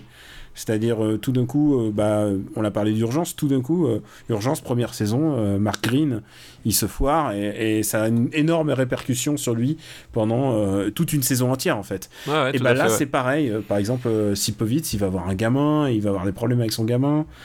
Et, et quand il y a un personnage qui va mourir, bah, ça aura des répercussions, par exemple, sur une nana qui, avec qui il est sorti, qui est elle-même flic, et elle aussi. Enfin, euh, vraiment, c'est, euh, c'est, on s'attache à ces personnages en fait. Et Ouais, euh, c'est ça que j'aime avec cette série. euh, C'est vraiment, euh, c'est que. Et en fait, c'est tant mieux pour que Caruso soit parti en fait, puisque. euh, ça a permis aussi à la série de vivre au-delà de, de son personnage, de pas faire une star, mais au contraire de faire un, de faire une espèce d'équipe, quoi, de, de faire tout une- à fait, ouais. Tout à fait. Et donc, on en revient à King of New York, euh, puisque c'était c'était quand même le point de départ. Et on parlait Euh, de Caruso, ouais, c'est ça. Euh, ouais, parce qu'on parlait de Caruso qui, euh, qui joue un flic, hein, d'ailleurs, dans, dans King of New York. Donc, euh, donc la, boucle, euh, la boucle se boucle. Contrairement à Christopher Walken, Contrairement à Christopher Walken, qui lui joue. euh, un mafieux, un mafieux, ouais, voilà. genre un- le grand, ma- le grand parrain même. Même plus qu'un mafieux, c'est un. C'est le baron. C'est- Ouais, ça, ça- en fait, c'est un gangster qui revient. Il sort de tôle, je crois. Il, sort ouais. de tôle, et il sort de tôle, et, euh, et en fait, il, il part dès le début du principe que, euh, que le, bah, le roi, ça doit être lui, et du coup, il va, il va éc- vouloir écraser sans ménagement toute, sa, toute la concurrence, quoi. Et, et- et en même temps, tu verrais pas un autre euh, comédien que Christopher Walken pour jouer ça. Voilà, Christopher, bah, Christopher Walken fait énormément pour le film. Euh, euh, voilà, il est, il, est au top de, la, du Christopher Walkenverse dans, dans le sens où il joue le rôle d'un type qui, qui a quand même des problèmes assez, assez lourds avec, sa, avec, les, avec les, les autres et la violence. Un type voilà, qui, qui est plus que borderline, enfin qui est, qui est un, vrai, un, vrai mec dont- imprévisible. Euh, c'est il- ces répétitions du rôle qu'il va incarner dans True Romance. bah oui, et non, quelque part dans. Batman Ouais. le défi. Hein. Voilà, non mais évidemment, c'est, enfin c'est, euh, et il est vraiment parfait. Et pour le coup, là, c'est un, c'est un film de gangster plutôt classique dans son déroulement, on va dire, euh, pour du Abel Ferrara. Il y a quand même toujours cette espèce de, de rédemption chrétienne, puisque au, au fond de lui, en fait, ce personnage veut, euh, fait tout ça parce qu'il veut fonder un, un, un hôpital. Enfin, euh, bon, t'as- Euh, c'est vrai qu'il y a toute cette histoire un peu fumeuse de hôpital ou d'orphelinat, un truc vraiment genre Ouais, une ouais. bonne cause qui est un peu le ouais la, Bah. ré- la rédemption. C'est ça, c'est qu'en fait, c'est- assez étrange, euh, bah, su- surtout que la même année sortait un autre grand film de gangster euh, euh, dont on parlera peut-être un, un- un- un jour. Oh, quel suspense. Que- quel suspense Et là, effectivement, t'as as toujours cette espèce de de pas de prêchi mais cette espèce de, de, morale très bizarre chez, Ab- chez Abel Ferrara euh, euh, qui, qui vient qui vient se rajouter par dessus et qui fait bizarrement le c'est un peu out of character je trouve pour, euh, pour, le, pour le cinéma parce que fi- finalement tu t'enlèves ce, ça tu perds pas grand chose à l'histoire à mon sens. C'est juste que euh, voilà, je sais pas pourquoi est-ce qu'il a voulu insister sur ce sur cet aspect, euh, mais Peut-être toujours parce que euh, c'est ma théorie, hein, c'est qu'ensuite il va faire pire encore avec euh, Bad Lieutenant. oui, oui, non, c'est- possible. que- ouais. qui est un film. Alors c'est vrai qu'il y a un truc. Je... T'as souvent dit que t'aimes pas euh, Abel Ferrara. Ah oui, je, je, je suis désolé, mais je, je, je déteste son, son, son cinéma d'une manière globale, on va dire. Et, euh, et on est d'accord d'abord que c'est son un de ses films, en tout cas les plus clairs. C'est ça, les plus clairs, les plus cla- classiques. C'est-à-dire son- que, King, King of- ouais. King of New York, euh, je sais, je- en fait, je sais même pas pour un, un fan d'Abel Ferrara si tant est que ce genre de choses puisse exister. Euh, T'es dégueulasse. euh, je sais pas vraiment comment comment il se place parce que c'est vrai que c'est un, il, il a plus les allures d'un d'un film de, de, de, de gangster classique presque. On va dire un film de commande, on va dire. Euh, voilà, il y a quand même beaucoup de, de maniérismes euh, qui, qui sortiraient. Et pour une fois, t'as- t'as- tu, tu, ressens- tu ressens pas trop cette espèce de, de, de, de parabole sur, la, sur la, la création, la dureté de, de sa condition de, de, d'artiste, etc. Enfin voilà, c'est, un truc qui, qui, qui est assez écrémé là-dessus et qui, sur lequel il s'étend énormément. Cette espèce de volonté d'expier. euh, Enfin voilà, c'est, un, un gros truc d'Abel Ferrara qui, qui est assez, euh, assez insupportable. Là, c'est quand même vachement moins présent et c'est plus classique. Donc du coup, euh, voilà, Est-ce que c'est un- assez représentatif de son voilà, cinéma? je sais pas, je sais pas si c'est le film le plus représentatif de son cinéma. Moi, je pense que c'est Euh, Bad Lieutenant, mais Ah oui, non, mais je, je pense effectivement, si tu, si tu veux un film, euh, un film, voilà, qu'est-ce que c'est le cinéma d'Abel Ferrara? Tu, tu montes Bad Lieutenant, t'as une- bonne idée, t'accroches ou pas? c'est- c'est-à-dire Mm. c'est- extrême, voilà, c'est une expérience de cinéma. Voilà, c'est, et là, c'est- là, c'est beaucoup moins le cas avec ce film-là. Euh, d'ailleurs, c'est c'est un peu le, le grand saut dans les années 90 parce que euh, après Bad Lieutenant, il va faire euh, Body Snatchers, qui est un, un Ah là autre, là là un là autre là là. remake. Ouais. Euh, qui est un remake que je trouve assez euh, a- assez pourri mais pour le coup c'est enfin c'est vraiment un, un film enfin c'est vraiment un pur film de commande c'est à dire que euh, en dehors de de, de, de- de quelques scènes enfin c'était c'était lui c'était pas lui enfin c'était voilà c'est- c'est c'est des années où il va euh, euh, il va naviguer en, dans, dans ces eaux là entre faire des trucs euh, très Abel Ferrara et des trucs complètement désincarnés et après je Et- pense que et c'est ça qui va le casser c'est qu'en fait il, il aura jamais la reconnaissance qu'il qui, s'estimait due et c'est ce qui fait qu'après il va s'enfoncer dans son espèce de, de, de personnage d'artiste euh, maudit euh, enfin voilà quoi. Et d'ailleurs, euh, tu dis que ça va marquer euh, son- le personnage d'Abel Ferrara, mais ça va marquer aussi Christopher Walken, parce que Christopher Walken va jouer ce genre de mafieux tout le temps, ah bah oui oui, oui. et, même dans les re, les films de Abel Ferrara, puisque je sais pas si t'as vu Nos, fu- Nos Nos funérailles, funérailles oui tout à fait ouais. qui est, qui est quand même d'une connerie. euh. Enfin, je suis désolé, je déteste Nos funérailles. mais, mais ouais, non, enfin, je sais pas, toi qui aimes pas Abel Ferrara, je, je crois que c'est c'est Euh, pas un film que j'aime beaucoup non plus non, voilà. c'est pas très bien. Mais voilà, euh, au bout d'un moment, ils deviennent la caricature d'eux-mêmes. C'est-à-dire, ils commencent à avoir des punchlines de. épinétique en fait enfin Ah, des, enfin, de, de, mafi- de mafieux de pacotille, là, c'est c'est vraiment très désagréable comme cinéma. donc euh, ouais Donc, mais King of New York est encore celui où c'est mieux. Voilà, King of New York, c'est un film que que j'apprécie en fait. Euh, euh, voilà, c'est pas un grand film de gangster non plus, Euh, et je pense que quelque part Ferrara voulait faire un grand film de gangster, mais bon, il, il échoue parce que il y a y a toujours ce, ce, ce- moment où où chez Ferrara, il va il va essayer de se lâcher un petit peu et tenter des trucs, et en fait. Souvent, il, il, il, il- il tape plus haut que, que, que son niveau. Et il y, a, il y a certaines scènes qui sont assez ridicules. Je me souviens du, d'une scène de, de fusillade à un moment donné euh, qui est vraiment digne d'un, épisode de, de Navarro quoi en termes de, de, mise en scène. Et, euh, non mais c'est vrai t'as des moments comme ça. T'as, t'as des moments où c'est, vachement plus rigoureux et, Tout et, est très improvisé sur avec Ferrara Ouais, et, ça passe ça casse, quoi. et voilà et, et dans New York, je trouve que c'est un film qui est plutôt maîtrisé plutôt classique euh, mais et de temps en temps t'as des scènes euh, complètement euh, bah, complètement grotesques au, au mauvais sens du terme qui se glissent dedans voilà et qui te rappellent que effectivement il est il est quand même là donc bon c'est pas la majorité heureusement et le film se défend se, de- se, de- se défend quoi Un réalisateur qui a été quelque peu cassé par la drogue, dirons-nous. Euh, oui oui bah oui il y en a comme ça Ouais. Alors, il y, en a, est-ce- il y en a ça les conserve d'autres moins quoi Ouais. Où est-ce qu'on va? Moi- Attends, moi j'ai vu euh, la- euh, Alive in Paris, moi. J'ai vu son, Oui, oui, documentaire, euh, auto-documentaire, puisque C'est lui qui réalise son propre documentaire sur sa propre tournée. Voilà, c'est non mais est-ce que j'ai besoin d'en dire plus sur Abel Ferrara? Enfin, genre voilà, c'est à chaque fois c'est cet exemple-là, ça C'est me- son film le plus mignon, hein. c'est celui où il y a le moins de drogue à l'écran.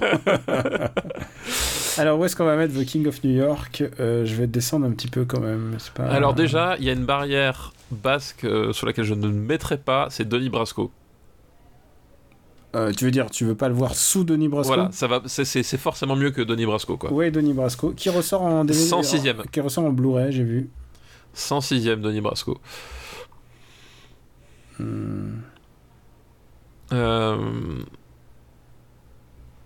Ça va sous Alien 3 quand même. J'ai plus d'affection pour le village des damnés. Ah, tu sais quoi, je le mettrais sous le dernier des Mohicans. Juste par pur plaisir cinéma. Je préfère revoir le dernier des Mohicans. Et Hamlet, Ok. Hamlet, bon. Ouais, ouais, non, non, ok, ouais, ouais, ok. Le dernier des, des Mohicans, ça marche. Hop. Vendu.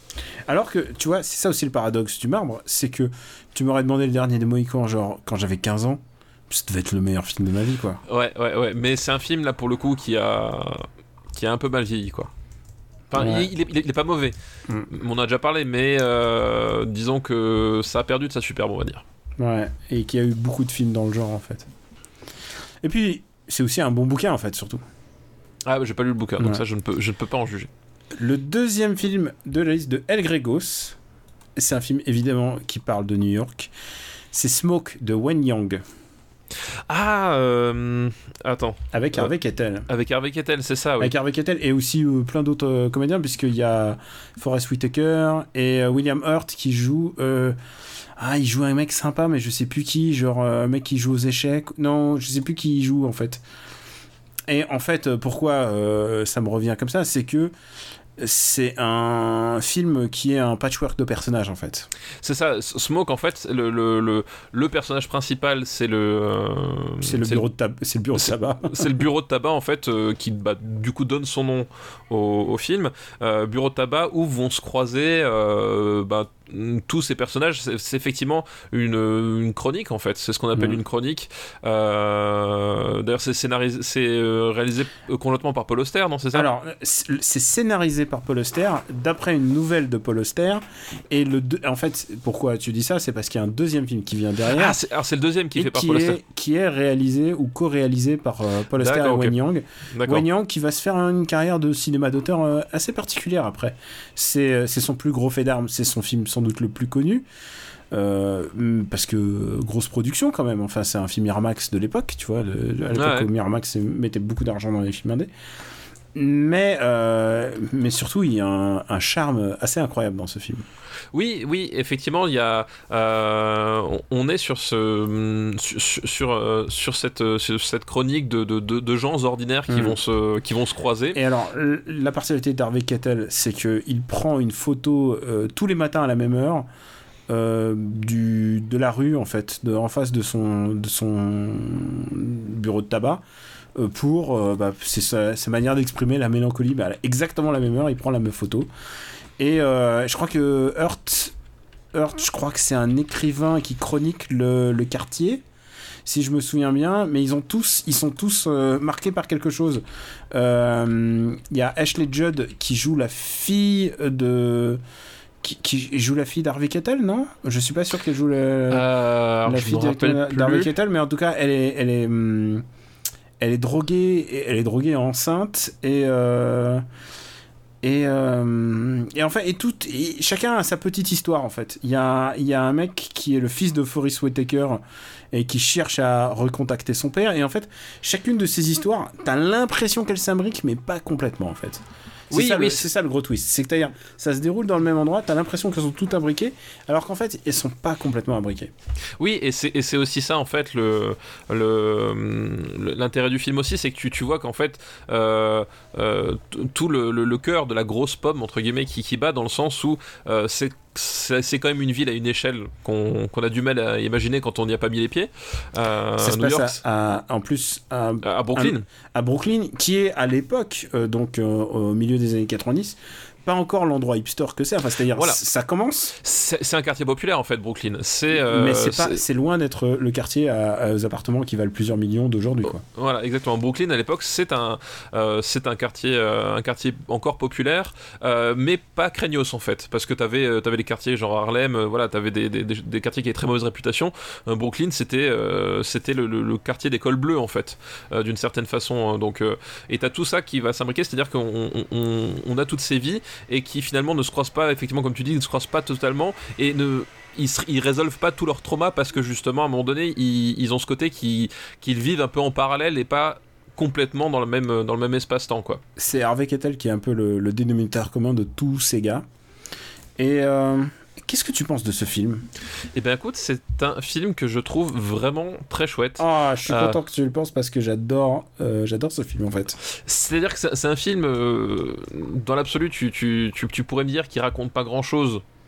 Oui, parce que t'as pas de... Enfin, c'est pas un que t'as film pas d'enjeu, choral mais c'est... fonctionne déjà, c'est déjà énorme. voilà, c'est un, un film correct, c'est des tranches de vie, c'est une chronique, euh, mais à un moment donné, il y a une vraie humanité euh, déjà dans, le- dans les acteurs. Ils sont, ils sont tous. Harvey Keitel, il est, il est extraordinaire. Il, il incarne la mélancolie humaine euh, Oui, comme et en peu plus, de gens quoi. et, et en plus, il incarne la mélancolie, mais sans être, euh, sans faire la gueule tout le temps. Non, C'est-à-dire il, qu'il il est une- simple, c'est un gars simple. Voilà, c'est ça. Il y a une vraie, euh, dimension, euh, pas légère, euh, mais en tout cas qui évite le pathos. Euh, Et je pense que c'est peut-être ça la plus grosse réussite de Smoke, c'est-à-dire que ils ont tous leurs problèmes à régler, ils ont tous voilà leur, leur dose de, de mélancolie ou de, ou de soucis. Mais c'est qu'à un moment donné- vie, ouais. Ouais, mais à un moment donné, euh, t'es pas dans le pathos. Au contraire, t'es dans une, bah, t'es peut-être même dans, dans ce qui va devenir un peu le, par la suite, la caricature du film euh, de Sundance en fait euh, dans, dans les années 2000. C'est-à-dire qu'on est dans ce, ce, ce côté, euh, ce côté positiviste malgré tout. En fait, on va s'attacher à son personnage pour leur bon côté. C'est doux amer. Ouais, c'est doux amer et, euh, et ça fonctionne, euh, ça fonctionne vraiment bien.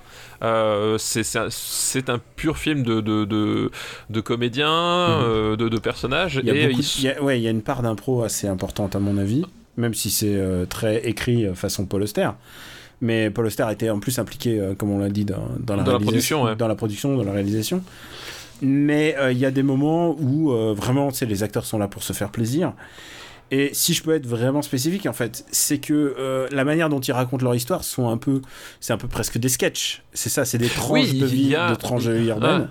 Ouais, Et, effectivement. ouais. je, et je peux vous dire un truc, c'est que le dernier, le dernier sketch, c'est Harvey Keitel qui raconte son histoire. Euh, ça me, elle me, genre rien, que- rien que d'en parler euh, maintenant là, ça me donne des frissons. Je trouve ça bouleversant. Si, si ça fonctionne pour vous, enfin en tout cas sur nous, ça a fonctionné visiblement. Ouais, et ouais, euh, et j'espère ouais. que ça va fonctionner pour vous parce que c'est un, c'est un film très humain et je pense que c'est un des rares cas où le, le cinéma est, est meilleur que le bouquin, puisque en plus c'est lui-même qui l'a adapté quoi. Eh ben écoute, alors c'est pareil, j'ai pas lu le bouquin de base, mais ça fonctionne vraiment très bien, euh, vraiment très bien en film quoi. Ça fonctionne très bien. Et je crois que c'est dans ce film-là où justement il y a un mec qui, qui fait le, le parallèle entre les gens qui fument de manière bizarre. Il dit les méchants dans James Bond, ils fument, Oui, euh, ils fument cigarette entre quatre doigts. et euh, non, vraiment, c'est. c'est Pour moi, c'est c'est presque du clerks. Alors mais, c'est exactement ce que j'allais dire. Euh, je suis je moque Oh, littéralement les mots de la bouche. Euh, et, on pré- et on prépare pas, on prépare rien, on base sur des souvenirs là. Euh, mais alors en plus Clerks, Clerks est, euh, est antérieur, mais euh, c'est vraiment Clerks sans le côté nerd en fait. Euh, Sans le côté nerd. c'est euh, le clerks des êtres humains, quoi. C'est- le Clerks effectivement des, euh, des êtres humains parce que on, on est sur, un, sur une mise en place qui est un- pas identique parce qu'il y a quand même plus de, de, de, de scènes extérieures que dans, que dans Clerks Euh, mais on a un peu cette même idée que euh, le débit de tabac euh, qui paye pas de mine euh, en bas de la rue c'est une euh, c'est un microcosme représentatif d'une certaine Amérique quoi.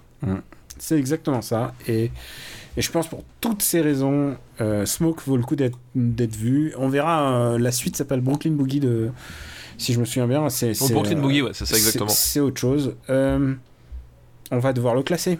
On va devoir le Et je classer. pense que tu vas scroller vers le haut. Alors où est-ce que tu mettrais où est-ce Ah, que tu mettrais Smoke Pour moi, c'est un. Putain, j'allais dire un top 30, mais en fait, 30, c'est très très chaud, quoi. 30 c'est hardcore hein, tu vois Je pense que c'est un. Euh, je- Alors, ah, tu sais quoi on va... Je vais faire par élimination. Je préfère Smoke à, à Ghost Dog, déjà. alors moi pour moi je préfère l'entre de la folie à Smoke 45 Ah, euh, ah non, je, je, euh, je préfère. Je préfère Smoke à Schindler List.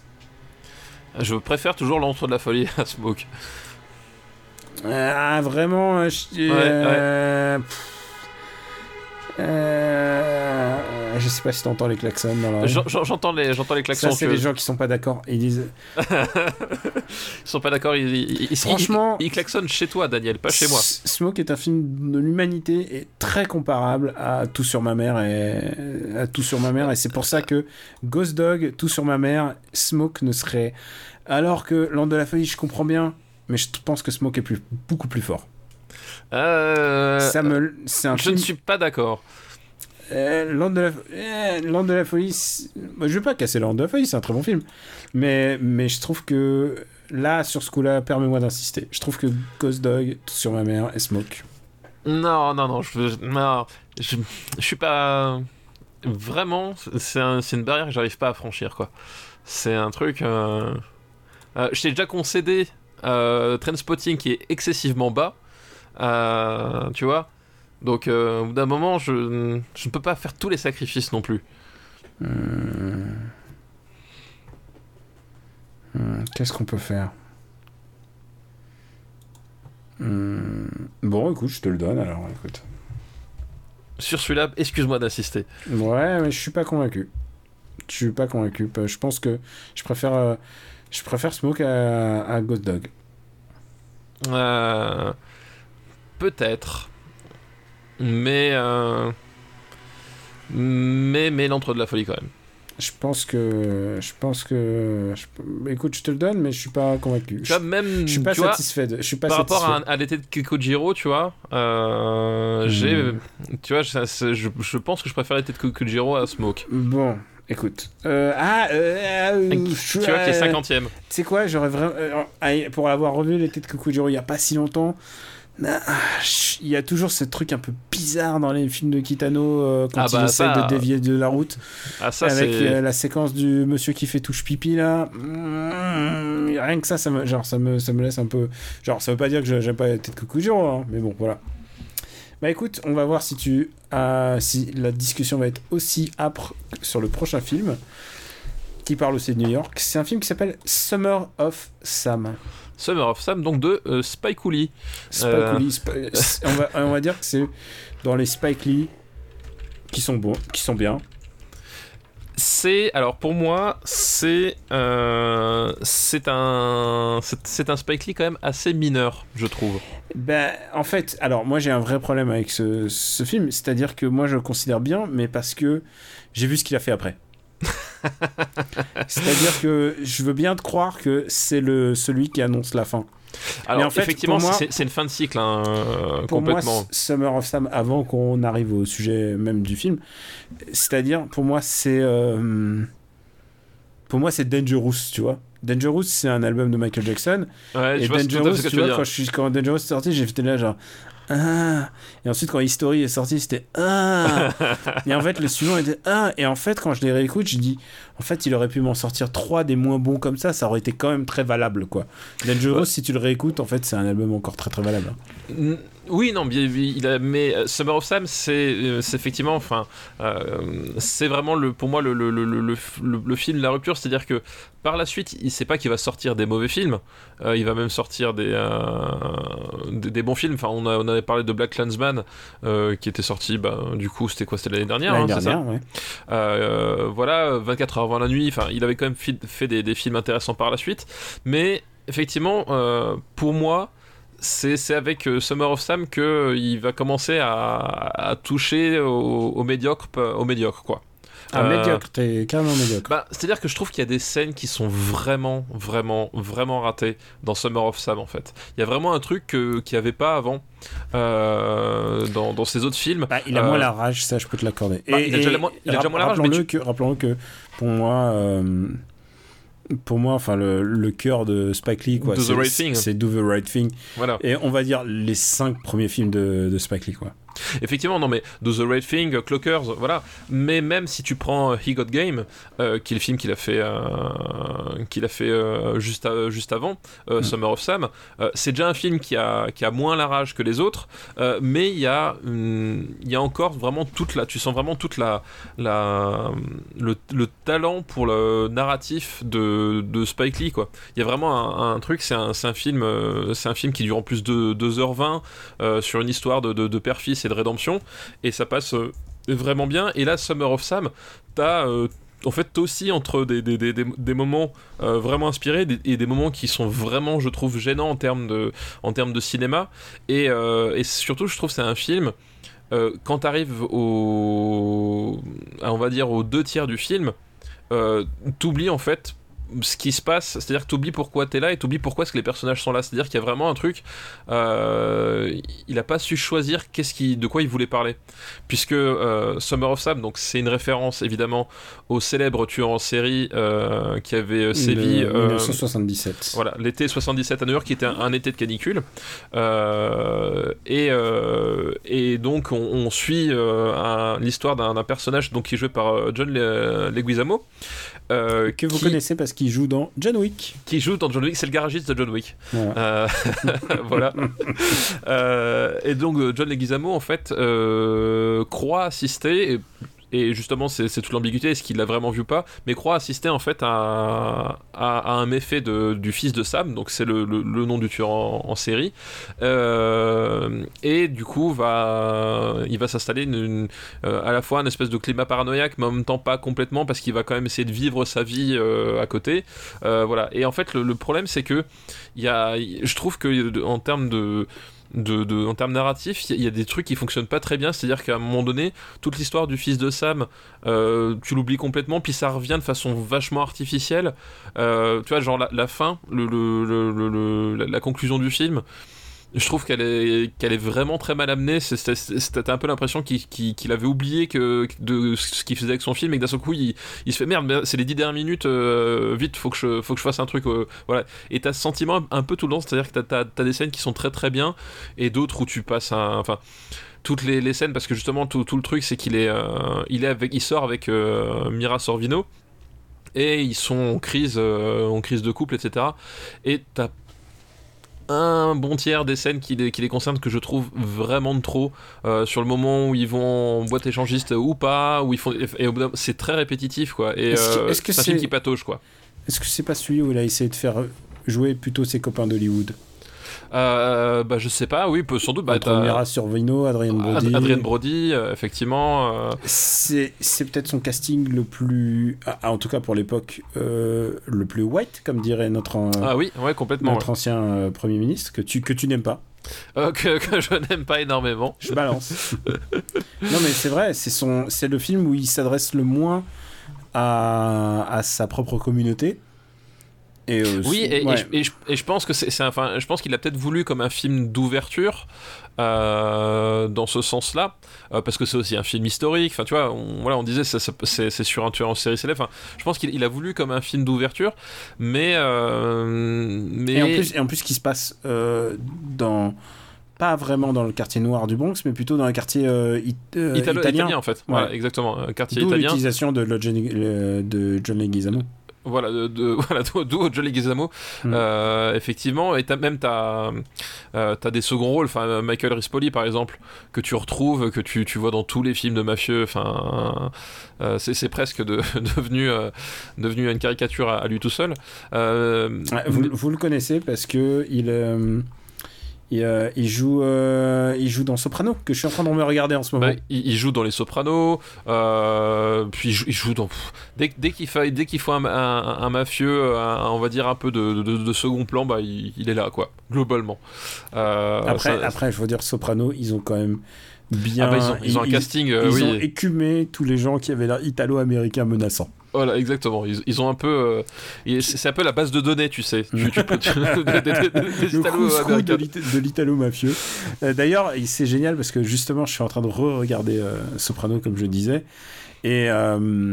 Et puis c'est, je, je, viens de passer le, un des premiers épisodes de, de la un des pardon, je viens de passer un des épisodes de la première saison où justement ils se disent est-ce qu'on n'est pas en train de donner un mauvais nom à la communauté italienne italo-américaine?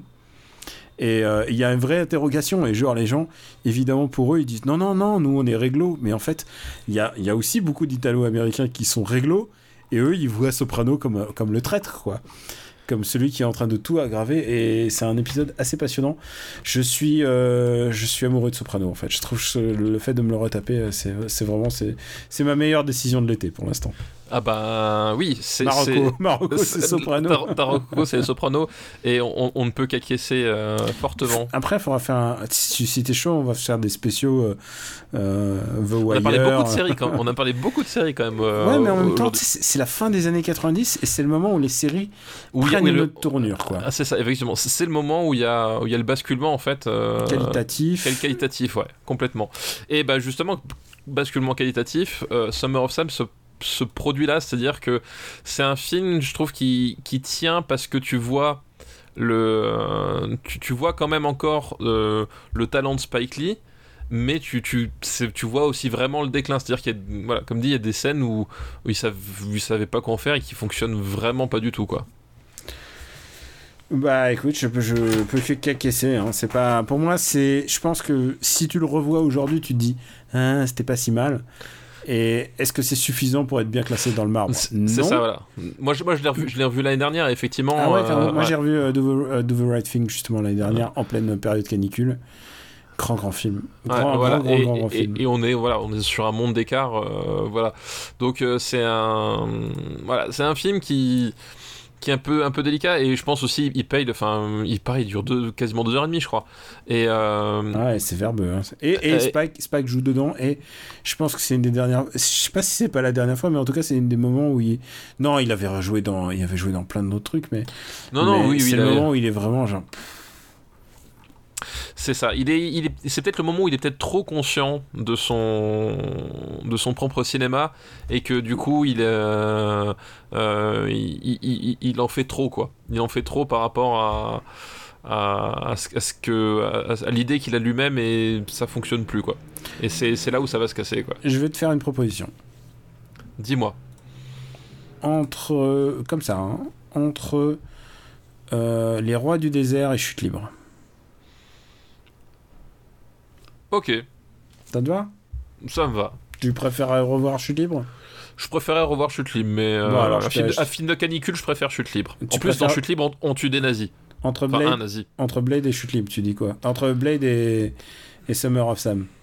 Alors, Blade est plus fun, mais. euh, pff, non, non, mais entre. non, non, non, ça va, ok, d'accord. Moi, je. Entre Blade et L627, voilà, ça sera. Et ben voilà, Ça vendu. te va? Ça me va, parfait. Et presque rentré dans le, le top 100, hein. Presque. Presque, presque. Parfois, ça, ça joue à pas grand-chose. Eh bien, on va remercier la liste de El Gregos. Merci El Gregos pour ta liste, effectivement. Et on a le temps encore de se faire une liste. Ah, une bonne petite liste de- de- derrière les fagots, là. Je sais même pas combien on a de temps, mais oui, je pense qu'on va se faire une petite liste. Bah oui, Ah, la petite liste finale. C'est le petit dessert, le petit carré de chocolat. Sauf que je crois qu'il y a un film que je n'ai. Bon, allez, on verra bien. C'est une liste qui nous est envoyée par Aline. Merci Aline pour ta liste. Et euh, c'est une liste qui s'appelle Un temps de cochon. D'accord, un temps de cochon. Bah, on, Donc, on- on va on est, parler- on est passé de la canicule au temps de cochon. On va parler au temps de cochon. Alors, il y a un film que je, je crois que j'ai pas vu dans cette liste qui s'appelle Exotica. Eh ben écoute, ça tombe bien, je crois pas que je l'ai vu non plus. Je... Est-ce que tu connais Exotica, le film? Je vois Exotica, film. Exotica, euh, sans- avec un C, pas avec un K, c'est pas un truc. Euh, Ah, c'est Atom Egoyan. Bah écoute, j'ai jamais vu. Eh ben écoute, moi non plus, je ne l'ai pas vu. Euh, attends, je regarde s'il est disponible quelque part en attendant. Euh... Exotica. Tu sais, parfois, euh, tu sais quoi, euh, on, on peut pas tout avoir vu. Bah écoute, Just Watch ne me le trouve pas, donc c'est mauvais signe euh, pour, la... pour le Il va streaming. falloir le, il va falloir le trouver euh, à d'autres endroits. Ouais, je crois que euh, on va voir, on va voir ce qu'on peut faire. Exotica Atom Egoyan. Bah écoute, euh, il est dispo, euh, il existe en DVD. Donc euh, je Eh ben, pense écoute. que nous allons nous allons Ah, et il est dans le dans le box d'Atom Egoyan. Écoute, ça serait pas ça serait pas inutile que je parfaire de pour parfaire de, de ma culture parce que c'est pas un des réalisateurs sur lesquels je suis ultra calé. Ah bah oui, j'ai quelques trous aussi, effectivement. J'ai beaucoup beaucoup de trucs sur Atom Egoyan et donc là Exotica en fait partie donc premier film désolé euh, attends marque-le on va le marquer en devoir de Oui, oui, vacances. ouais, faut, faut le mettre dans les devoirs de vacances, ouais. Non, vacances qui s'allonge encore une fois Désolé Aline, du coup, c'est un. Pour un premier essai, c'est un, c'est un coup dans l'eau. et en plus euh, et en plus toi et moi hein, c'est genre d'habitude, ouais, là, au pour le moins, coup, toi t'as vu euh, voilà. ou moi parce que je me dis eh, je l'ai vu mais voilà donc celui-là euh, désolé Le deuxième film de sa liste, c'est un film donc 90 euh, qui nous parle un peu de, de cette saison de canicule, c'est Twister. Ah Et pourquoi? Parce que tu l'as name droppé à l'épisode précédent. Exactement, ouais. Et ouais. je me suis dit, ça serait rigolo. Ah, donc un De petit- Yann Desbontes. Yann Desbontes. Yann Desbontes qui, quand même, va réaliser un grand film dont on ne va pas parler. dont on ne va pas parler. Euh, Yann qui nous Desbontes est qui, très, très, très demandé. Euh, parce qu'on a évoqué peut-être un acteur euh, qui jouait dans ce dans ce film euh, qui était évoqué, c'est ça? Exactement, je pense. Yann Desbontes qui, rappelons-le, a commencé comme directeur de la photo, notamment chez John McTiernan. Ah, mais la photo. de- c'était un grand directeur photo, je veux Ah, dire. Ouais, bah Yann Desbontes, oui, la, la photo de Piège de cristal, c'est lui. Et, on l'a évoqué dans le film Roar, je crois, je me souviens. Ah Puisque oui, exact. Il a, ouais. il a été directeur photo de Roar et il s'était fait euh, déchiqueter un peu son, son crâne par un lion. Euh, oui, il faisait, il faisait partie des gens qui avaient fait euh, des câlins un peu trop, euh, un peu trop près des. En même temps, Roar est un vrai, a été vraiment un, un vrai problème. Mais vraiment, il est genre, il a, il a failli être défiguré, quoi. C'est, ouais, ouais, un ouais. tournage compliqué. ouais. Roar. Et quand est-ce qu'on a parlé de Roar? Je sais même plus. s'il Je faut- ne sais plus, ouais. S'il faut renvoyer les gens à Roar, à Roar c'est les années 80. hein. Hop. Donc euh, oui, je ne sais plus le numéro d'épisode. Mais bref, du coup, ouais, Yann de Bonte. euh, donc Twister, euh, qui est un, qui est donc pas son, pas sa première réalisation, hein, Mhm. puisqu'il en a fait une autre avant. Et qui globalement est un film qui suit un couple de chasseurs de tornades. Un couple joué donc par le très regretté Bill Paxton et Ellen Hunt. Attends, Bill Et Paxton on- est mort? Bah oui, Bill Paxton est mort. Oh putain, j'ai j'ai zappé. Il est, il est mort. euh, Attends, c'était l'année dernière C'était quand? J'ai zappé la mort de Bi- Bill Paxton de, de, de, de- de Aliens? Euh, Il est mort en 2017 même. Il est mort il y a deux ans. Ah ouais? Bill, Bill Paxton de, de Predator? Bill Paxton de Predator. Bill Paxton, le mec qui se fait ventrer par le Terminator. euh, Bill Paxton d'Apollo 13. Euh, ouais, ouais, ce, ce Bill Paxton là. Oh la vache, ça me fait bizarre.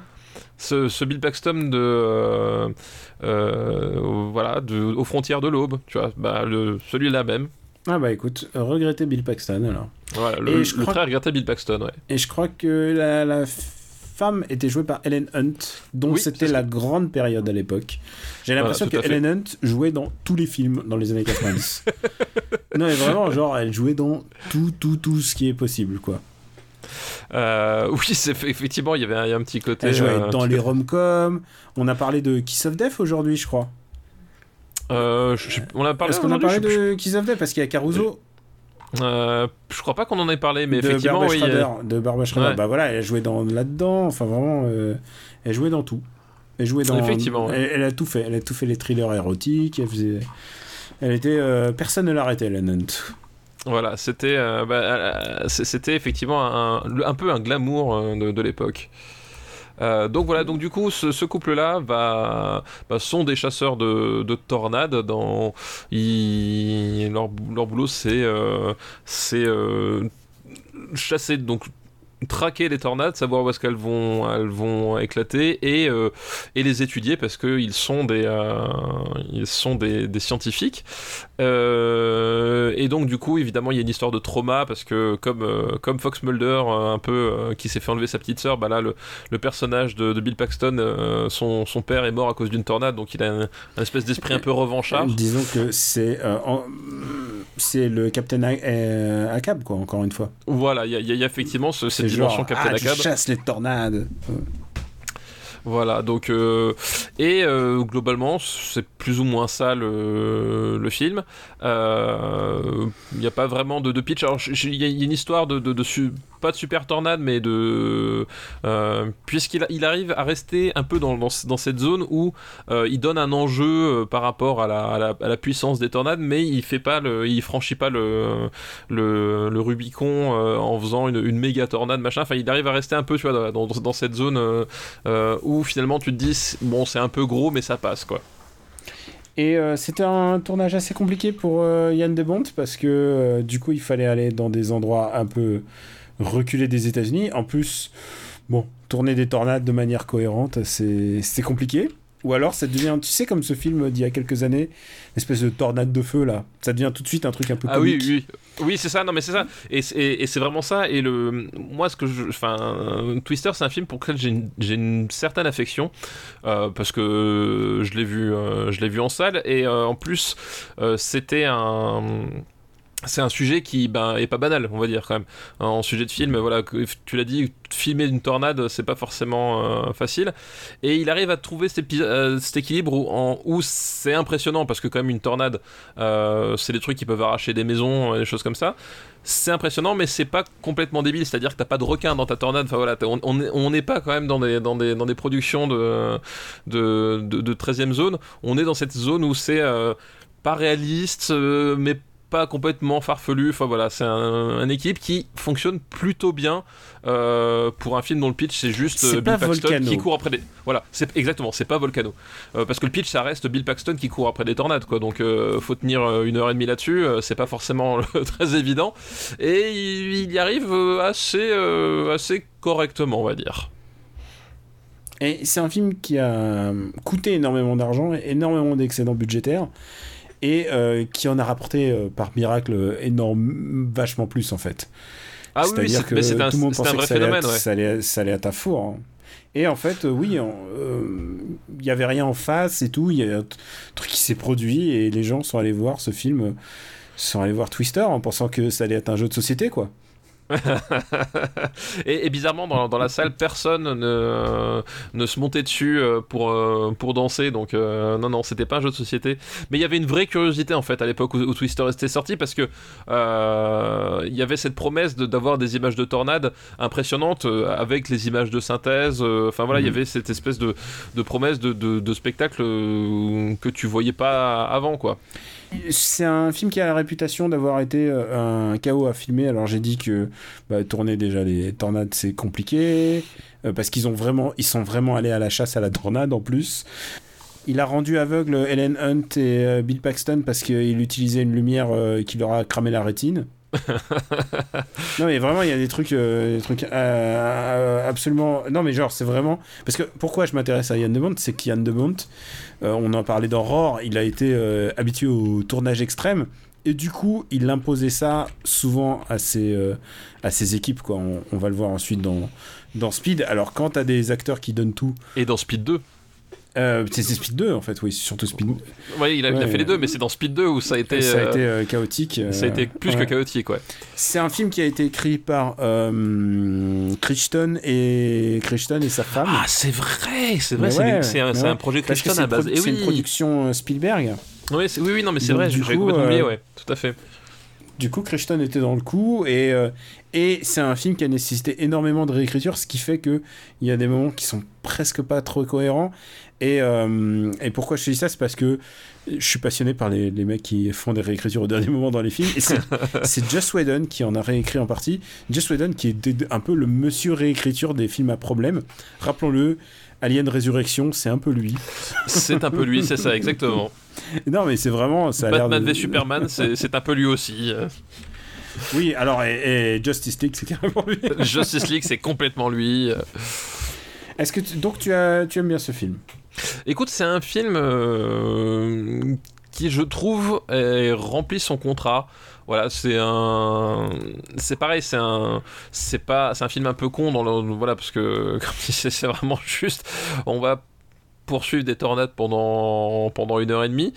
Euh, C'est pas un film très intelligent. non, c'est pas très malin. C'est euh, ça, ça a sans doute, je pense, un peu vieilli parce que euh, en, en termes d'effets spéciaux, tu dois avoir des trucs beaucoup plus. Enfin, voilà, c'est un peu le problème de films qui reposent que sur les effets spéciaux. Euh, T'es pas à l'abri que ça vieillisse euh, plus vite. Donc euh, bon, mais je trouve quand même que Et simplement de narration, c'est pas un très bon film en fait. Ce Non, que non, ça raconte, c'est pas génial quoi. Non, voilà, ce que ça raconte, ça, ça demande pas une heure et demie, Euh, ou même, même plus, je crois que c'est peut-être une heure quarante, enfin bref. Euh, mais il arrive à rester divertissant, et puis le Bill Paxton et Lel Hunt, euh, il y a une certaine alchimie euh, qui, qui fait que voilà, tu t'attaches quand même un, un peu au personnage, et t'es pas mécontent de passer une heure quarante avec eux, mais c'est juste ça, quoi. C'est... J'aime bien ce C'est ok. J'aime bien ce film pour une raison. C'est que ça va me donner l'occasion de parler d'un de mes, un de mes coups de cœur de ces dernières années, à savoir Hurricane Haste oh putain, de Rob Cohen, qui est un chef-d'œuvre du nanar. En fait, en vrai, c'est grâce à Twister qu'on a eu tous ces nanars de Sharknado. Ah bah tout oui, tout ouais. vient de là, quoi. C'est Il y, a- genre. il y a eu- il y a une Twister Exploitation derrière, c'est sûr. Il y a eu, euh, on a parlé là, je sais même plus comment elle s'appelait, le, le film avec la tornade de feu là. Enfin c'est parce qu'en fait il y a une flamme qui rentre, qui explose à l'intérieur d'une tornade Et qui reste devient une dedans. tornade euh, voilà. de flamme. enfin ça n'a aucun sens. Et Hurricane Haste, c'est l'histoire d'un d'un casse pendant un- la tornade du siècle. En fait, c'est c'est euh, pluie d'enfer, mais avec une tornade à la place de la pluie. Ouais. Et ce qui est génial, c'est que c'est que des acteurs pas très bons. Il y a Toby Kibble, Toby Kibble que j'adore parce qu'il il joue toujours dans, il est toujours mauvais quoi. Enfin, c'est pas qu'il est toujours mauvais, mais il est toujours dans les mauvais coups. Il était dans le remake de Ben Hur, tu vois, qui, qui t'a envie de jouer mais- Et Toby Kibble, il est euh, dès que tu le vois dans un film, je sais que ça va mal tourner. Il était dans dans le remake des 4 Fantastiques là, le reboot il y a pas si longtemps. Enfin, tu vois, c'était vraiment euh, En plus, ça a l'air d'être un bon Et, gars quand même, Tommy ouais. Dans l'absolu. de quoi? Ça a l'air d'être un bon gars, je veux dire, Tommy Cable, dans, dans il, a l'air d'être- il a l'air d'être adorable. Mais bon, euh, C'est c'est ma- juste que, voilà. il y a Maggie Grace et tout. Si vous voulez un vrai bon nanar moderne, Hurricane Haste, qui s'appelle Hurricane en français, je comprends pas pourquoi. Mais voilà, euh, Maggie Grace, donc, que vous connaissez aussi pour Taken. Voilà, tous ces gens impliqués pour ce, ce- Rob Cohen, parmi tant d'autres. Rob tu- Cohen, tu- ce talent. tu- Tu sais, tu sais quelle est la chose qui manque à Hurricane Heist Euh, euh, beaucoup de choses. Tu vas me dire Christopher Walken, je sais pas. Non, non, Gérard Butler en fait. C'est un film. C'est vrai. c'est Mais un il n'y a film pas de rôle j'ai- pour lui, en fait. Mais quand j'ai vu la, la, la- l'affiche, quand j'ai vu le, le pitch, je me suis dit, mais pourquoi Gérard Butler n'est pas là-dedans? Il y, a une scène qui est géniale, c'est qu'à un moment, ils, sont poursuivis par des méchants, parce que les méchants, évidemment, ils font leur, casse pendant, et il y a une course-poursuite, ils arrivent dans un centre commercial, et il y a l'ouragan qui passe à côté, et là, ce qu'ils font, ils font un appel d'air, ils font exploser la verrière du centre commercial, et les méchants s'envolent dans les... en plein centre commercial. c'est d'une connerie, putain, c'est un chef-d'œuvre. Je, je recommande Hurricane Haste. Bon, revenons-en à Twister. Twister, donc. euh, Et, et tu, tu sais que apparemment, d'a- d'après ce que, ce que, ce que j'avais lu euh, à, à- à- à l'époque, mais Twister, c'est le premier film à être euh, sorti commercialement en DVD. Ah ouais? Ouais, il, il- il paraît, donc c'est- une info que j'avais j'a- j'avais trouvée. On remonte de Euh, 10 places pour ça ou pas?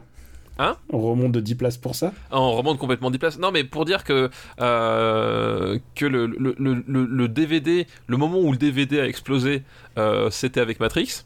Euh, là, c'était le film que tout le monde voulait, Mhm. voulait avoir chez lui. Tout le monde achetait des, des- des lecteurs DVD pour Matrix. Puis après, peu de temps après, est arrivé un autre grand film des années 90 qui a lancé la, la mode des, des collectors. Mais le, le film qui a, qui a servi de, de premier pas commercial, c'était Twister. Et c'était pour montrer aussi que ben, le DVD, à, l'époque, c'était cette promesse-là, c'est-à-dire cette promesse d'avoir le cinéma à grand spectacle euh, dans le salon, quoi. Alors, où est-ce qu'on va le classer? Euh, où est-ce qu'on va mettre Twister euh, Qui est un film que j'aime bien. Euh, Ouais, Ah, par exemple, J'aime bien, mais bon, je, je Oui, non, sais, mais- je sais que c'est bête. Je sais que Voilà, c'est ça, c'est, c'est, c'est un film que, que j'aime bien dans le sens, j'aime bien Piège à grande vitesse, tu vois. Hmm. Par contre, c'est moins bête que Piège à grande vitesse, c'est un peu le problème. Alors, où est-ce que tu proposes? Piège à grande vitesse, tu vois, là on est 100... 113ème. Euh... Piège à grande vitesse, attends, c'est. euh, c'est. euh, le- Casereba qui est dans ce train. Ah, bah, ok, d'accord, ok. putain, D'accord, parce que j'ai du mal avec les pièges en haute mer, pièges à grande vitesse. euh, D'accord, ok, c'est celui-là. Euh, pour moi, ça va en dessous de Piège à grande vitesse quand même. Euh... Euh, je, Ouais. je- je préfère Independence Day. euh, je préfère Forrest Gump. Hmm. Ouais, je, je descendrai pas au-dessous de Anania dans la ville. Euh, oui, non, non, non, c'est au-dessus d'un dans la ville. Euh... C'est en dessous de Taxi pour toi? Entre Taxi, un Indien et Minuit dans Jardin du bien du mal, ça te va? Ok, ça me va, vendu. Non, non, je te le donne. Non, bien sûr que c'est au-dessus de Taxi. Entre Forrest Gump et Taxi. Très bien. Et le dernier film de Alice Dalling qui s'appelle Un temps de cochon, je te rappelle, c'est Babe, le cochon devenu berger. Ah, je, je vois qu'il y a des, des vrais amateurs de, de jeux de mots dans, dans notre audience, ça fait plaisir. N'est-ce pas Mais en même temps, c'est bien pensé, un, un temps de cochon. On est, on est parti sur la thématique du temps, on arrive au cochon. Non, non, il y a une vraie progression. C'est, je suis admiratif de, de l'imagination des gens quand même. Euh, oui, donc Babe, euh, le cochon devenu berger. euh, qui est un film à, à la base de, duquel on trouve ben, George Miller. George Miller, d'après un, d'après un bouquin que n'ai ouais. pas lu, mais euh, D'après un bouquin, mais George Miller euh, est au scénario et à la production. Euh, donc George Miller, pour resituer, hein, c'est le papa de Mad Max, hein, voilà globalement. Euh, et on range un peu les, slips cloutés euh, au, au vestiaire, puisqu'on est sur un sur un conte. Animalier euh, où on va suivre donc Babe qui est un petit cochon euh, petit cochon on a- desti- un, un film en apparence pour les enfants.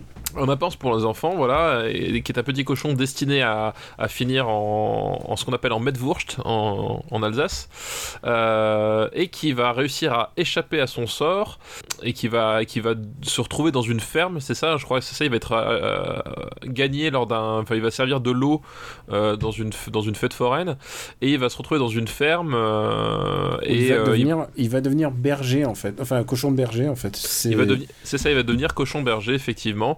Euh, donc c'est un film avec des animaux qui parlent. Euh, je me rappelle plus, c'était qui euh, Non, je crois pas qu'il y avait des, je crois pas qu'il y avait des, des voix spécialement connues Non, en justement, français. c'était, euh, c'était justement, c'était pas, enfin en français peut-être, mais en VO, ils se sont bien gardés de, de mettre des, des, des- Oui, t'avais pas Chris Rock qui jouait un rôle, non, voilà, non, non, non, c'est des acteurs euh, australiens. Le, le plus connu est peut-être euh, Hugo Weaving, parce Ah, que, oui, parce joue- que Hugo Weaving s'est fait un nom après. Voilà, exactement, ouais. Mais le plus remarquable, en fait, c'est le comédien principal qui est joué par euh, James Cromwell, qu'on peut le dire, on adore. Qui est, et voilà, effectivement, qui est un- une personne que, que nous aimons bien, même plus que bien ici, euh, qui est un- une vraie gueule de, de- de cinéma et un, un vrai putain d'acteur. hein. Ah non, mais c'est un vrai, vrai bon acteur. On a parfois parlé de, de ses bons films, pas le Ligne verte, évidemment. Mais, Mais euh, les Confidential. mais je pensais à Les Confidential, et je te dis, moi, si je croise ce mec, moi, je m'approche de son oreille et je lui fais Rollo. Rollo Tomasi. Mais oui, exactement. Exactement. C'est un vrai, vrai, très bon acteur.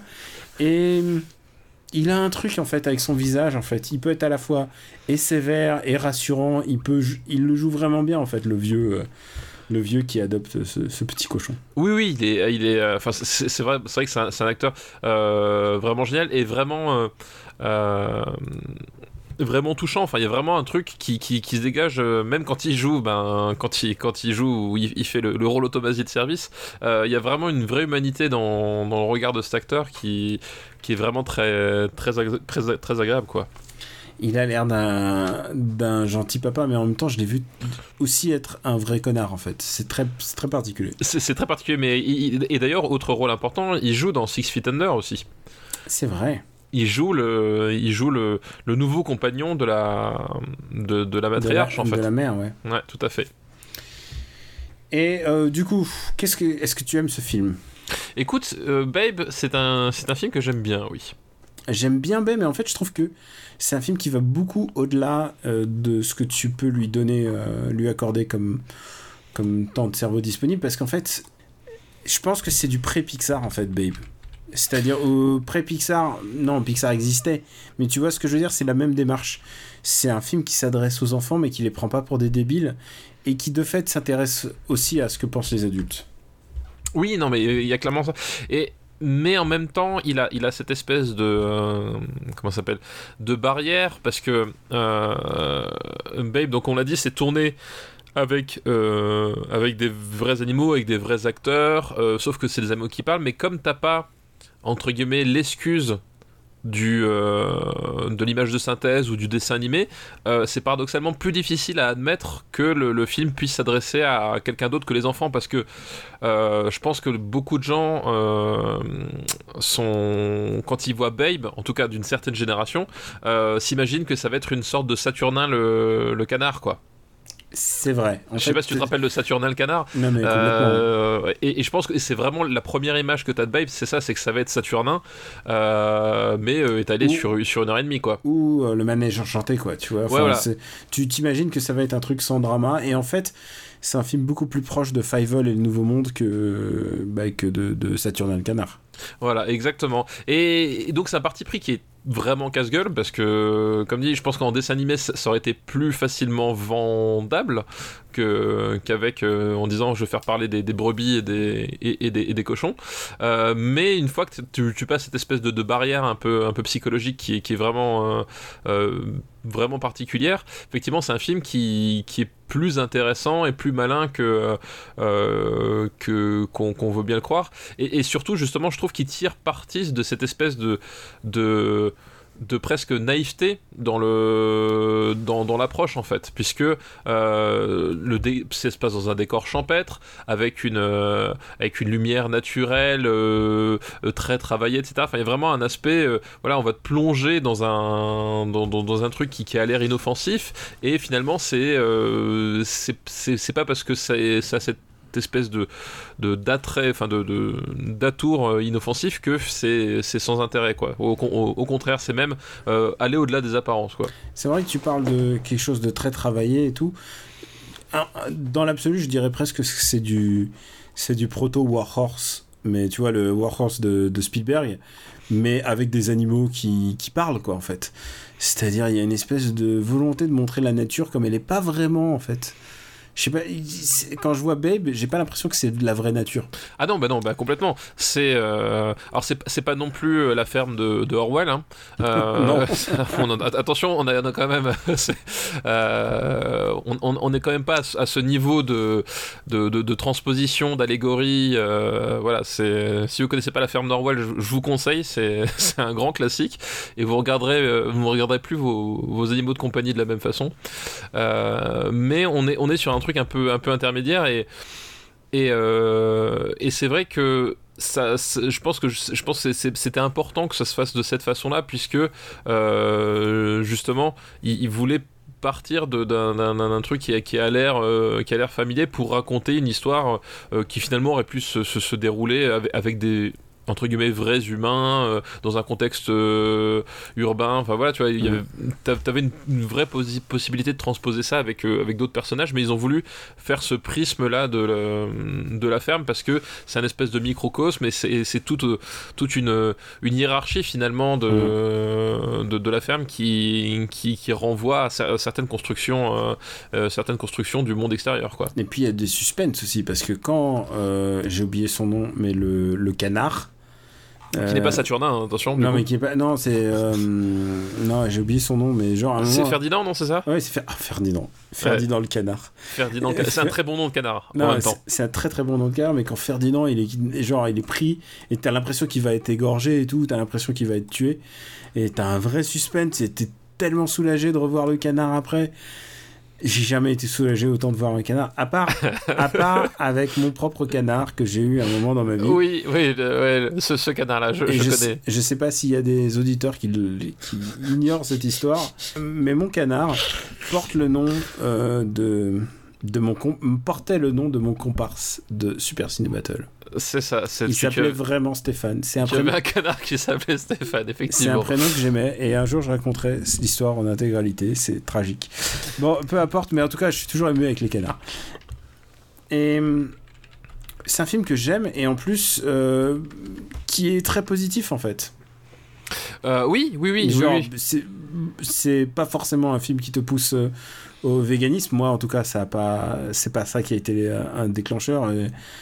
Euh, en tout cas, euh, pendant la, courte période de ma vie où j'étais, j'étais vegan, mais, mais en tout cas, ça te permet de réfléchir un peu aux animaux et à la mortalité, euh, la mortalité des animaux dans un contexte tel que la ferme, en fait. Et pourtant, moi qui ai déjà vu des cochons se faire égorger, je rappelle, j'ai vécu un peu euh, en Normandie, donc à la ferme, et l'égorgeage de cochons, c'était presque un rituel que les, que les vieux, ils faisaient pour nous, pour nous foutre les boules aux enfants, quoi. Ils disaient, ah, regarde comment on fait le, comment, comment on s'occupe d'un cochon. C'est des trucs très traumatiques. Euh, j'ai visité des abattoirs et des trucs comme ça. Et, euh, et ce film nous met vraiment ça en perspective en fait. Et je trouve qu'il le met de manière très intelligente. Oui, non, mais ouais, complètement.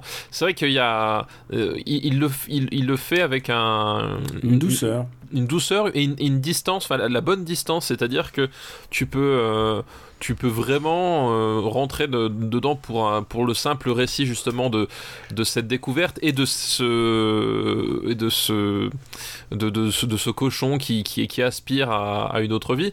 Et quelque part aussi, il y a toute une, toute une lecture sur, sur le déterminisme, hein, parce que euh, Babe, Babe veut devenir autre chose. veut devenir autre chose que ce qu'il est destiné, c'est-à-dire un saucisson, et, et va pouvoir y, y arriver.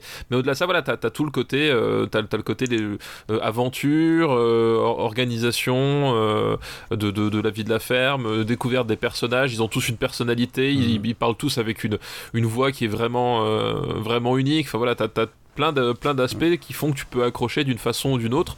Euh, alors parfois décrocher aussi parce que comme dit en termes de suspension d'incrédulité euh, je sais qu'il y a des personnes chez qui Babe c'est un voilà c'est une barrière un mur Ah ouais? euh, Pas- infranchissable. Pas pour moi en tout cas. Euh, parce que voilà des, des cochons qui parlent avec des avec euh, enfin avec des voix euh, de d'êtres humains comme si c'était quelque chose de normal c'est ça demande une projection qui qui est pas forcément Je- facile pour tout le monde quoi. Je crois beaucoup plus ça que un truc comme le monde de Nemo où j'ai l'impression de voir des visages collés sur des corps de, de poissons. Mais tu sais, c'est ce qu'ils ont fait pour le monde de Nemo en fait. hein. Ils ont vraiment décollé des, des visages de gens et ils les ont collés sur des poissons. hein. C'est Franchement, vraiment, ma- c'est vraiment comme ça. Mais King of est saisissant d'ailleurs. Ma suspension d'incrédulité, moi, c'est James Cromwell gentil. C'est genre, what? Qu'est-ce qui s'est passé? Alors, où est-ce qu'on va le classer si tu aimes ce film Bah écoute, euh, c'est un, film que j'aime bien. Je vu. Non, en fait, lui, je l'ai pas vu en salle. J'ai vu le, le second. Non, Moi, j'ai vu Euh, sur Canal Plus à l'époque. Euh, moi, j'ai vu le le second. C'est un cochon à la ville, c'est ça? Euh, Celui qui est réalisé par George Miller du coup. Parce que George Miller, il était un peu pageoise de voir euh, que le succès lui échappait de Babe. Alors c'était un peu lui le géniteur de Babe. Et du coup, il a rameuté le bébé, quoi. C'est Voilà, Voilà. Donc moi j'avais vu le, le deuxième euh, en salle et celui-là je l'ai je l'ai vu je l'ai pas vu en salle. Enfin je l'ai vu après en fait. J'ai vu dans le désordre du coup. Et euh, je voulais juste dire un truc, tu parlais de la, la, la chromo qui est vraiment très particulière. Euh, c'est euh, Andrew Lesney euh, qui quand même va se faire un petit nom puisqu'il va être le directeur photo de petites productions de Peter Jackson telles que Lord of the Rings. Ah oui, bah c'est dommage que, que les gens aient raté ça au cinéma, en fait. Ouais. C'est vraiment dommage. hein. Euh, c'est con, c'est con, voilà, c'est des rendez-vous ratés comme ça. Il y, a des, il y a des échecs, ça ne s'explique pas. ça, ne s'explique pas. Ouais. Qui repose en paix, il est mort il n'y a pas si longtemps. Alors, Mais, mais c'est vrai que mais maintenant que t'en- t'en parles, enfin j'en mets une couche, mais de- la, la lumière est vraiment très très particulière. t'as- très. L'impression que c'est c'est comme Terrence Malick, ils ont tout fait au coucher du soleil, c'est très bizarre. Mais oui, et, euh, mais, et je pense euh, globalement, c'est parce que j'aime bien mettre des- une, une cartouche euh, en- encore, mais euh, je pense que c'est ce que euh, veut faire le Tim Burton tardif et qui n'a jamais réussi à reproduire en fait. Ça, c'est vrai. C'est très, très Tim Burton qui est bien fait, en fait. Voilà, non mais il y a vraiment ce côté dans, la, lumière de, Babe, euh, il y a ce côté que Tim Burton a voulu reproduire, sauf que Tim Burton il veut le reproduire avec la palette numérique euh, à la truelle et que et que là c'est c'est pas du tout ça. Enfin c'est tu sens que c'est vraiment du truc euh, vraiment très ciselé, c'est presque presque irréel en fait. Et, c'est marrant parce que je pense que c'est aussi cette volonté de de, vraiment s'attacher à, à, un cadre et une image aussi aussi euh, difficile à, tenir parce que t'as as, des animaux dans le champ, enfin, t'as plein de contraintes, euh, parce que ça, c'est aussi un, autre pont tendu vers le, vers le dessin animé. Enfin, vraiment, je trouve qu'il y a y a une espèce de, une espèce pardon de de, symbiose comme ça entre les, différentes formes entre le, live et, des héritages du dessin animé en termes esthétiques qui est, qui, est- vraiment bien foutu quoi. Alors, où est-ce qu'on va le mettre? Euh, où est-ce qu'on va mettre Un film Babe qui parle d'animaux, je vois Doberman. Effectivement, euh, On n'a pas beaucoup de films animaliers parce qu'on n'a pas fait beaucoup de Ghost Disney. Dog, ah ouais, non, c'est c'est pas, c'est pas tout à fait. euh, Iron Monkey non plus, il y a pas Snake Eyes, euh, Ah, ni Spanking the Monkey. Sp- Spanking the Mo- Monkey. Où est-ce qu'on l'avait mis du coup Je, l'ai- je l'ai reperdu là, merde. Lequel? Celui que t'avais dit en premier. Euh, Doberman Doberman, oui. Doberman est foutu, le 82e. 82e. Ah bah oui, il est là. Au-dessus de Delicatessen, un film qui Euh. parle un peu de cochon aussi. Qui parle un peu de cochon, c'est à mon avis, euh, c'est l'antithèse de, De Babe. de, de Babe, hein, Delicatessen. Je pense que Babe, il regarde ça, il a, il a des cauchemars jusqu'à la fin de sa vie. Euh, Clairement. euh, Écoute, moi, Babe, je suis prêt à le mettre, mais pas au-dessus de Les Blancs ne savent pas sauter. Ah oui, non, je, je, je voyais pas si haut. Alors en dessous C'est un de... film que j'aime bien, hein, que j'aime beaucoup, Ouais, ouais. Babe, mais c'est pas. Alors par rapport aux ailes de l'enfer. Ah, à part euh, Con Air Ouais. Ah, je crois Ah, que je y a- préfère Con Air, je crois. Et, ah, je préfère l'échelle de Jacob même. Qui est juste en Euh, dessous des ailes de l'enfer. Euh, guide, guide mes yeux. Les ailes de l'enfer, l'échelle de Jacob. Je- Quand même, Babe, je le mettrai en dessous de l'échelle de Jacob. Bah, Euh, Ah non, moi je, je pense que Babe, je préférerais revoir Babe à l'échelle de Jacob, simplement parce que je connais le twist de l'échelle de Jacob et ça me m'atteint moi aujourd'hui. euh, ah, mais je- après, bon, pff, je vais pas pinailler, mais. euh, Non, non, mais si tu veux, je vais pas te... Non, non, mais écoute, fais, fais en ton âme et conscience. Bon, c'est pas très très grave à ce, à ce niveau. Écoute, on euh. va les mettre entre les deux, je pense que Voilà. c'est bien, c'est bien de les séparer aussi, hein, parce qu'ils... Ça fait longtemps qu'ils étaient ensemble, côte à côte. C'est ça, il- ça, fait trop longtemps, il, il sait plus quoi se dire. On la aime, bien, routine. on aime bien séparer les couples, c'est ce qu'on fait. Allez, tu rigoles, euh, Les ailes de l'enfer, septième épisode, l'échelle de Jacob, 53e. Eh oui, eh oui, le grand écart du marbre. Bah, je crois qu'on a fini pour aujourd'hui. On a fini pour aujourd'hui. On remercie Aline pour cette dernière liste. Pour cette année, c'est ce film cochon. Et ce, et ce film euh, qui parle de cochons et qui, ah fait oui, pardon. par- qui fait parler les cochons. C'est ça, c'est surtout un film qui fait parler les cochons. Ouais. Tu sais ce qu'il faut faire maintenant. Euh, bah, je crois qu'il faut faire une recommandation. Voilà, c'est le moment où tu balances ta rego. Donc euh, après NYPD, Blue, les Sopranos, euh, qu'est-ce qu'on a encore recommandé La Croatie et- Qu'est-ce qu'on aurait pu recommander ouais, ça Qu'est-ce qu'on aurait pu recommander? Eh bien écoute, je vais recommander, une fois n'est pas coutume, un jeu vidéo. Euh, pour cet épisode, j'avais déjà recommandé un jeu vidéo la, dernière fois. Euh, un jeu vidéo qui est un jeu vidéo français, Cocorico, euh, fait par un, un- un ami, euh, un ami du show, donc je, je préfère prévenir, c'est, euh, est impliqué là-dedans des- une personne que, que l'on connaît et que l'on apprécie et qui, et qui je crois nous apprécie aussi.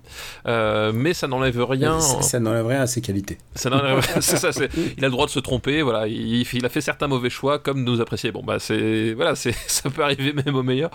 Mais ça n'enlève rien à, à la sincérité de, de ce que je vais dire. C'est-à-dire que le, jeu en question s'appelle Nightcall, euh, qui vient juste de, sortir au moment où on enregistre, là, euh, qui était euh, sorti au euh, mi-juillet, et qui est un, jeu d'enquête où tu incarnes un chauffeur de taxi dans Paris un chauffeur de taxi nocturne, et c'est très important, dans Paris.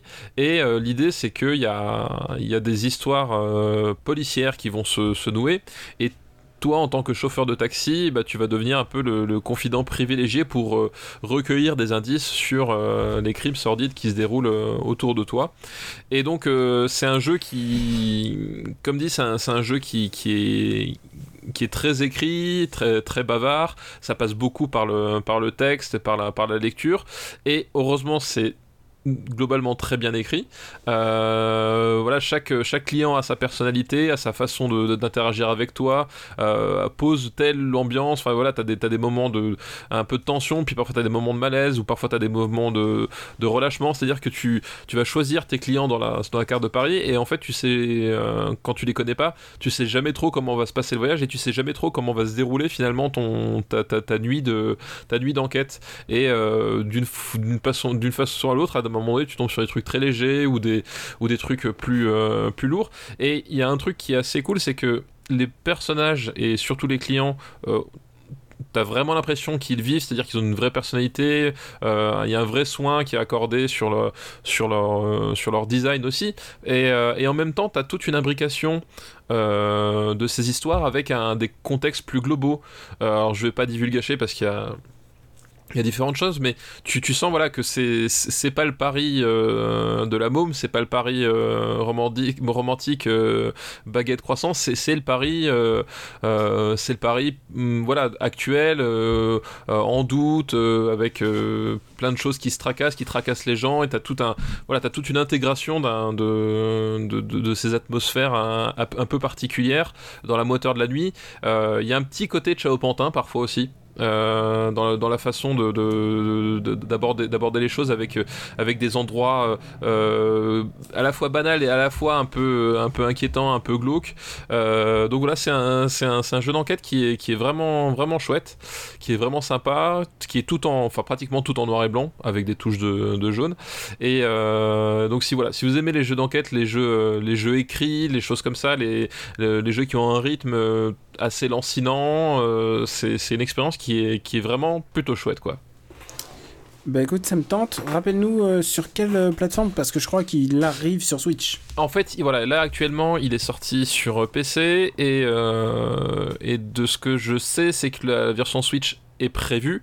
Euh, mais comme c'est une petite équipe et qu'il y a pas mal de choses à régler, que voilà, ils n'ont pas forcément eu le, le temps euh, ni le, les, euh, le confort nécessaire pour faire la version Switch. Donc la version Switch arrivera, je crois, plus tard dans l'année. Je crois que c'est encore prévu pour, pour 2019. après, c'est pas dit que ça, ça prenne encore du retard. Mais voilà, pour l'instant, c'est sorti sur, sur PC. quoi. Bah, écoute, j'attends ma version Switch, mais je suis hypé, euh, j'étais hypé, je trouve qu'il y a une vraie patte visuelle euh, dans ce jeu. Ouais, il y a une vraie patte visuelle, puis voilà, euh, comme dit, il y a un, un genre, genre qu'on fait plus de nos jours. En fait. Oui, voilà, bah c'est euh, c'est pour donner un peu. Enfin, c'est un c'est un, un, roman noir en fait, et vraiment mm. un roman noir, euh, un roman noir euh, à l'ancienne dans tout ce que ça veut dire de, de qualitatif quoi. Mm. C'est vraiment une ambiance à part. et voilà, et c'est pas c'est pas du David Cage, c'est pas aussi démonstratif que du David Cage. voilà, il y a vraiment un, un truc, ils ont réussi à trouver une tonalité qui est qui est assez unique quand même. Et pour ma part, euh, bah écoute, je vais être un peu flemmard. Je vais parler des jeux que j'ai squattés pour le travail, mais qui en même temps valent le coup.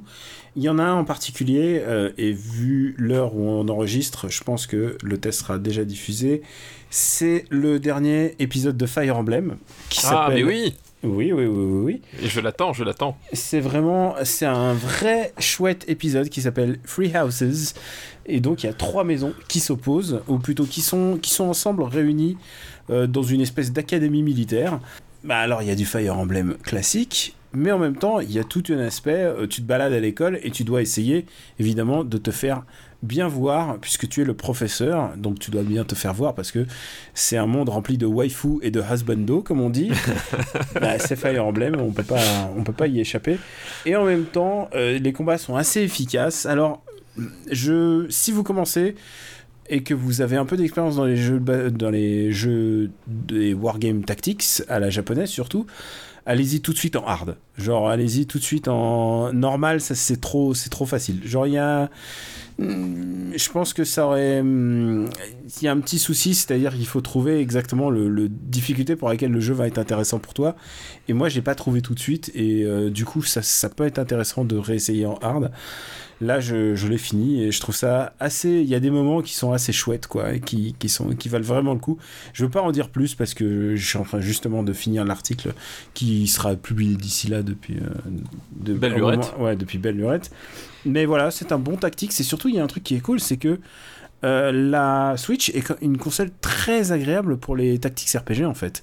Les, les, tactiques RPG se prêtent pas mal au portable, le fait de pouvoir arrêter, de pouvoir reprendre, euh, de pouvoir euh, te remettre dessus rapidement et de pouvoir continuer ta map quand tu es dans les transports en commun. Vraiment, il y a un truc très instinctif dans, dans Fire Emblem Free Houses. Et enfin, c'est un Fire Emblem qui change quand même un peu sa recette, puisqu'on change un peu du triptyque euh, bouclier, épée, euh, euh, plutôt, pardon. H, lance, H, lance, épée. Épée, ouais.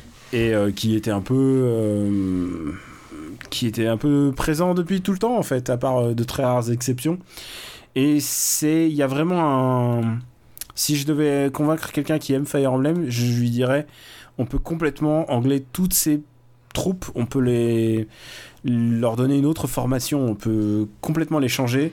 assez radicalement. Et le fait est que si tu as un arc dans ton inventaire, bah même si t'es pas doué à l'arc, tu peux essayer quand même de tout tirer à l'arc et de progresser là-dedans. D'accord, je vois. Et Mais ça, de toute façon, je trouve ça assez cool. de toute façon, un fan de Fire Emblem, tu dis il y a Fire Emblem qui sort, bon ben voilà, ça C'est pas suffit comme s'il y en avait des milliards. C'est pas comme s'il y en avait des milliards. Et surtout, c'est la première fois que ça revient sur console de salon. en fait. Oui, c'est ça. Et, c'est- et- et honnêtement, moi, c'est- surtout pour ça que je l'attends, parce que moi, j'ai un, j'ai un vrai souci avec les, les consoles portables, euh, qui est que moi, j'ai- pas de transport en commun, et, euh, et j'aime pas spécialement jouer sur portable. Et du coup, quand, quand t'es fan de Fire Emblem, bah, c'est un peu un passage obligé, parce que Bah, depuis, Euh, depuis la Super Nintendo, c'est ça, depuis, y a eu euh, des épisodes GameCube, mais c'est tout quoi. de- depuis, voilà, depuis 15 ans, c'est le seul moyen de jouer à Fire Emblem. Et là, moi, je suis super content de retrouver ce Fire Emblem sur euh, console de salon, quoi. C'est un, c'est un vrai événement qui, qui est attendu à la maison, pas que par moi d'ailleurs. On est euh, une, une famille de, de fans de Fire Emblem, quoi. Est-ce que toi tu joues en les laissant mourir les gens ou pas? Oui, oui, oui, moi je, je joue en mode Iron Man. euh, Moi je joue en mode classique aussi. euh, ouais, parce que bah, c'est la- c'est ça l'intérêt, quoi. Bah ouais. C'est- L'intérêt, c'est d'être dégoûté quand t'as foiré ta tactique. Et est-ce que, tu tu perds reset- le- est-ce que tu resets si tu perds?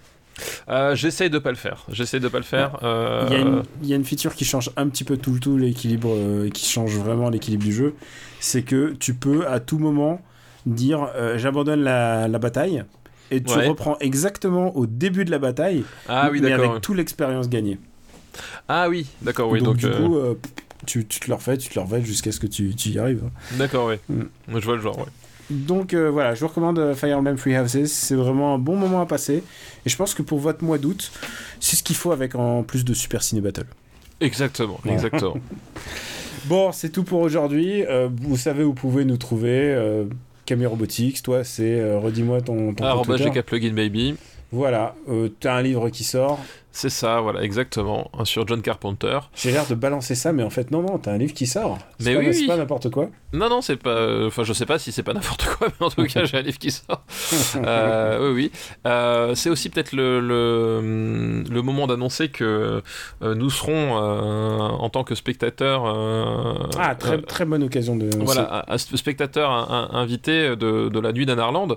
Et euh, s'il reste encore des places au moment où cet épisode est diffusé, Je euh, qu'il en restait 100 au moment où il. Ouais, donc on c'est pas garanti qu'il en reste, mais si jamais il en reste, on vous enjoint quand même à, à- à venir à la nuit d'Anarland parce que c'est quand même euh, un Ah. rendez-vous qui, qui est assez unique, quoi. Et le, le programme est grandiose. Et peut-être que tu pourras signer ton bouquin? Bah peut-être, je sais pas, on est en train de, de- de voir si on peut organiser ça, mais euh, dans l'absolu, tout le monde aimerait bien, donc on verra si on arrive à, à goupiller tout ça, ouais. Ah, c'est c'est chouette. J'ai hâte, hâte d'y être. Surtout que j'ai manqué celle de l'année dernière. Exactement, Ouais. ouais. ouais. Là, on sera en force, là. Donc, Super Ciné Battle, vous pouvez retrouver la liste ultime sur supercinébattle.fr. Vous pouvez retrouver le podcast sur toutes vos applis dédiées. Et puis, euh, si le cœur vous en dit, mais vraiment si le cœur vous en dit, euh, patreon.com slash RPU, où vous pouvez euh, bah, votre, votre, votre dîme, euh, ce que vous voulez, à partir de 1 euro, même pas, 1 dollar, même pas. Et voilà, oui, c'est c'est pas obligatoire, c'est si vous voulez, si vous pensez que ce qu'on fait, ça mérite euh, l'équivalent d'une bière, ou si ça vaut l'équivalent de un, un paquet de graines de tournesol, parce que c'est le truc le plus bas qui m'est venu en tête, je sais pas pourquoi. Donc pas forcément, peut-être ça peut être plus cher qu'une bière. Mais voilà, si vous pensez que euh, ça mérite et que vous voulez avoir... En plus, vous avez de chouettes bonus. Lors de l'épisode précédent, on a enregistré un bonus d'une demi-heure qui parle que de jeux vidéo. Et de, en particulier de Red Dead 2. Ouais, en particulier Red Dead Redemption. ouais. Voilà, c'est le genre de, de truc qu'on laisse pour euh, nos abonnés patriotes. Et euh, voilà. On vous remercie encore de votre fidélité, ça nous touche beaucoup, c'est ça qui permet à Super Ciné Battle de continuer. On espère que vous nous suivez pendant les vacances, parce que nous on vous lâche pas, on n'est pas le genre, euh, on n'est pas les fonctionnaires qui prenons des vacances, n'est-ce pas euh, papa Exactement, exactement. Super Ciné Battle, c'est un podcast sérieux, c'est un podcast euh, qui a une mission, qui a une mission secrète. Ce n'est pas un, un, pod- un podcast de, de fonctionnaires, ce sont des gens impliqués qui sont avec vous, euh, à vos côtés, tout le temps, voilà, pour vous soutenir, pour ceux qui travaillent, pour ceux qui partent en vacances. Nous sommes là, nous pensons à vous. Dis le fonctionnaire quand même. Dis le fonctionnaire qui est en, qui est en vacances depuis, je, depuis deux pour, semaines. je précise pour les trois fonctionnaires qui connaissent pas le podcast, qui tombent là-dessus et qui disent Oh là là, quel connard. Non, non, il, il travaille à l'école, les gars. Oui, non, non, c'est, c'est, c'est ju- c'est juste, je me permets. Je... je me permets, je l'entends assez toute l'année, donc euh, moi, voilà. je, moi, je le ferai pas. on vous embrasse très fort et on vous dit à très, très, très bientôt. Merci, ciao à tous.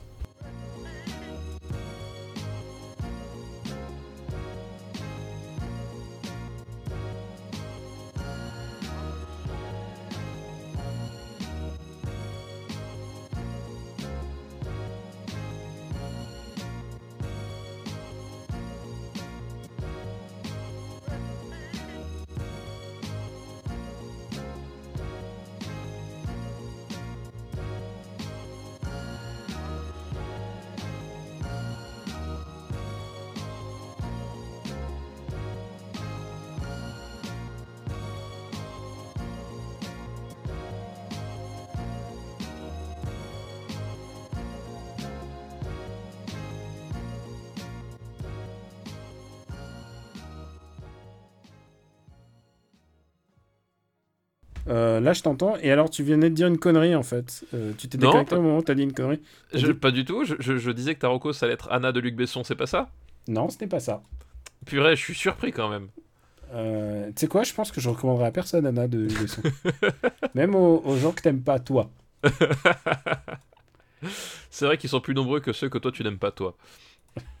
Non, en fait, il n'y a aucune logique dans ce que tu dis.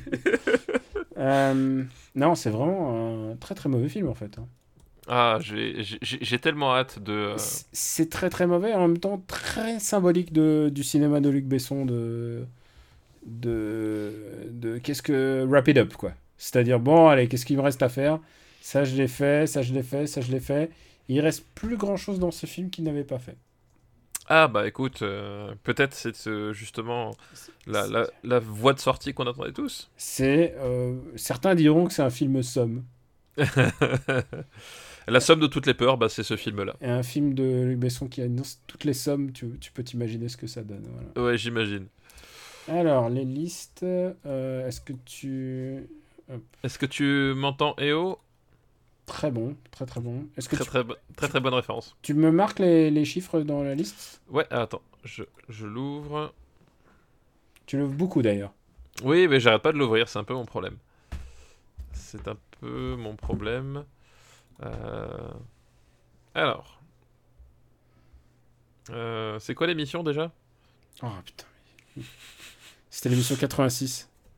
86. euh, Avec. mais, qui, mais quel gros naze. Euh, quand tu l'as quand tu l'as quand tu l'as dit j'avais entendu au début Chemical Brother en fait et puis ça s'est ça s'est transformé du coup en, en Chemical Grenaz et je trouve que c'est un super nom en fait Chemical Grenaz, ah c'est pas mal. Alors là, là d'accord, je suis d'accord. là ça, ça fait un super nom de, de groupe en fait je pense Chemical que- Grenaz, je pense que... Chemical Grenaz, ça définit beaucoup de, beaucoup de monde. ça, ça définit pas mal de choses effectivement Une production RPU.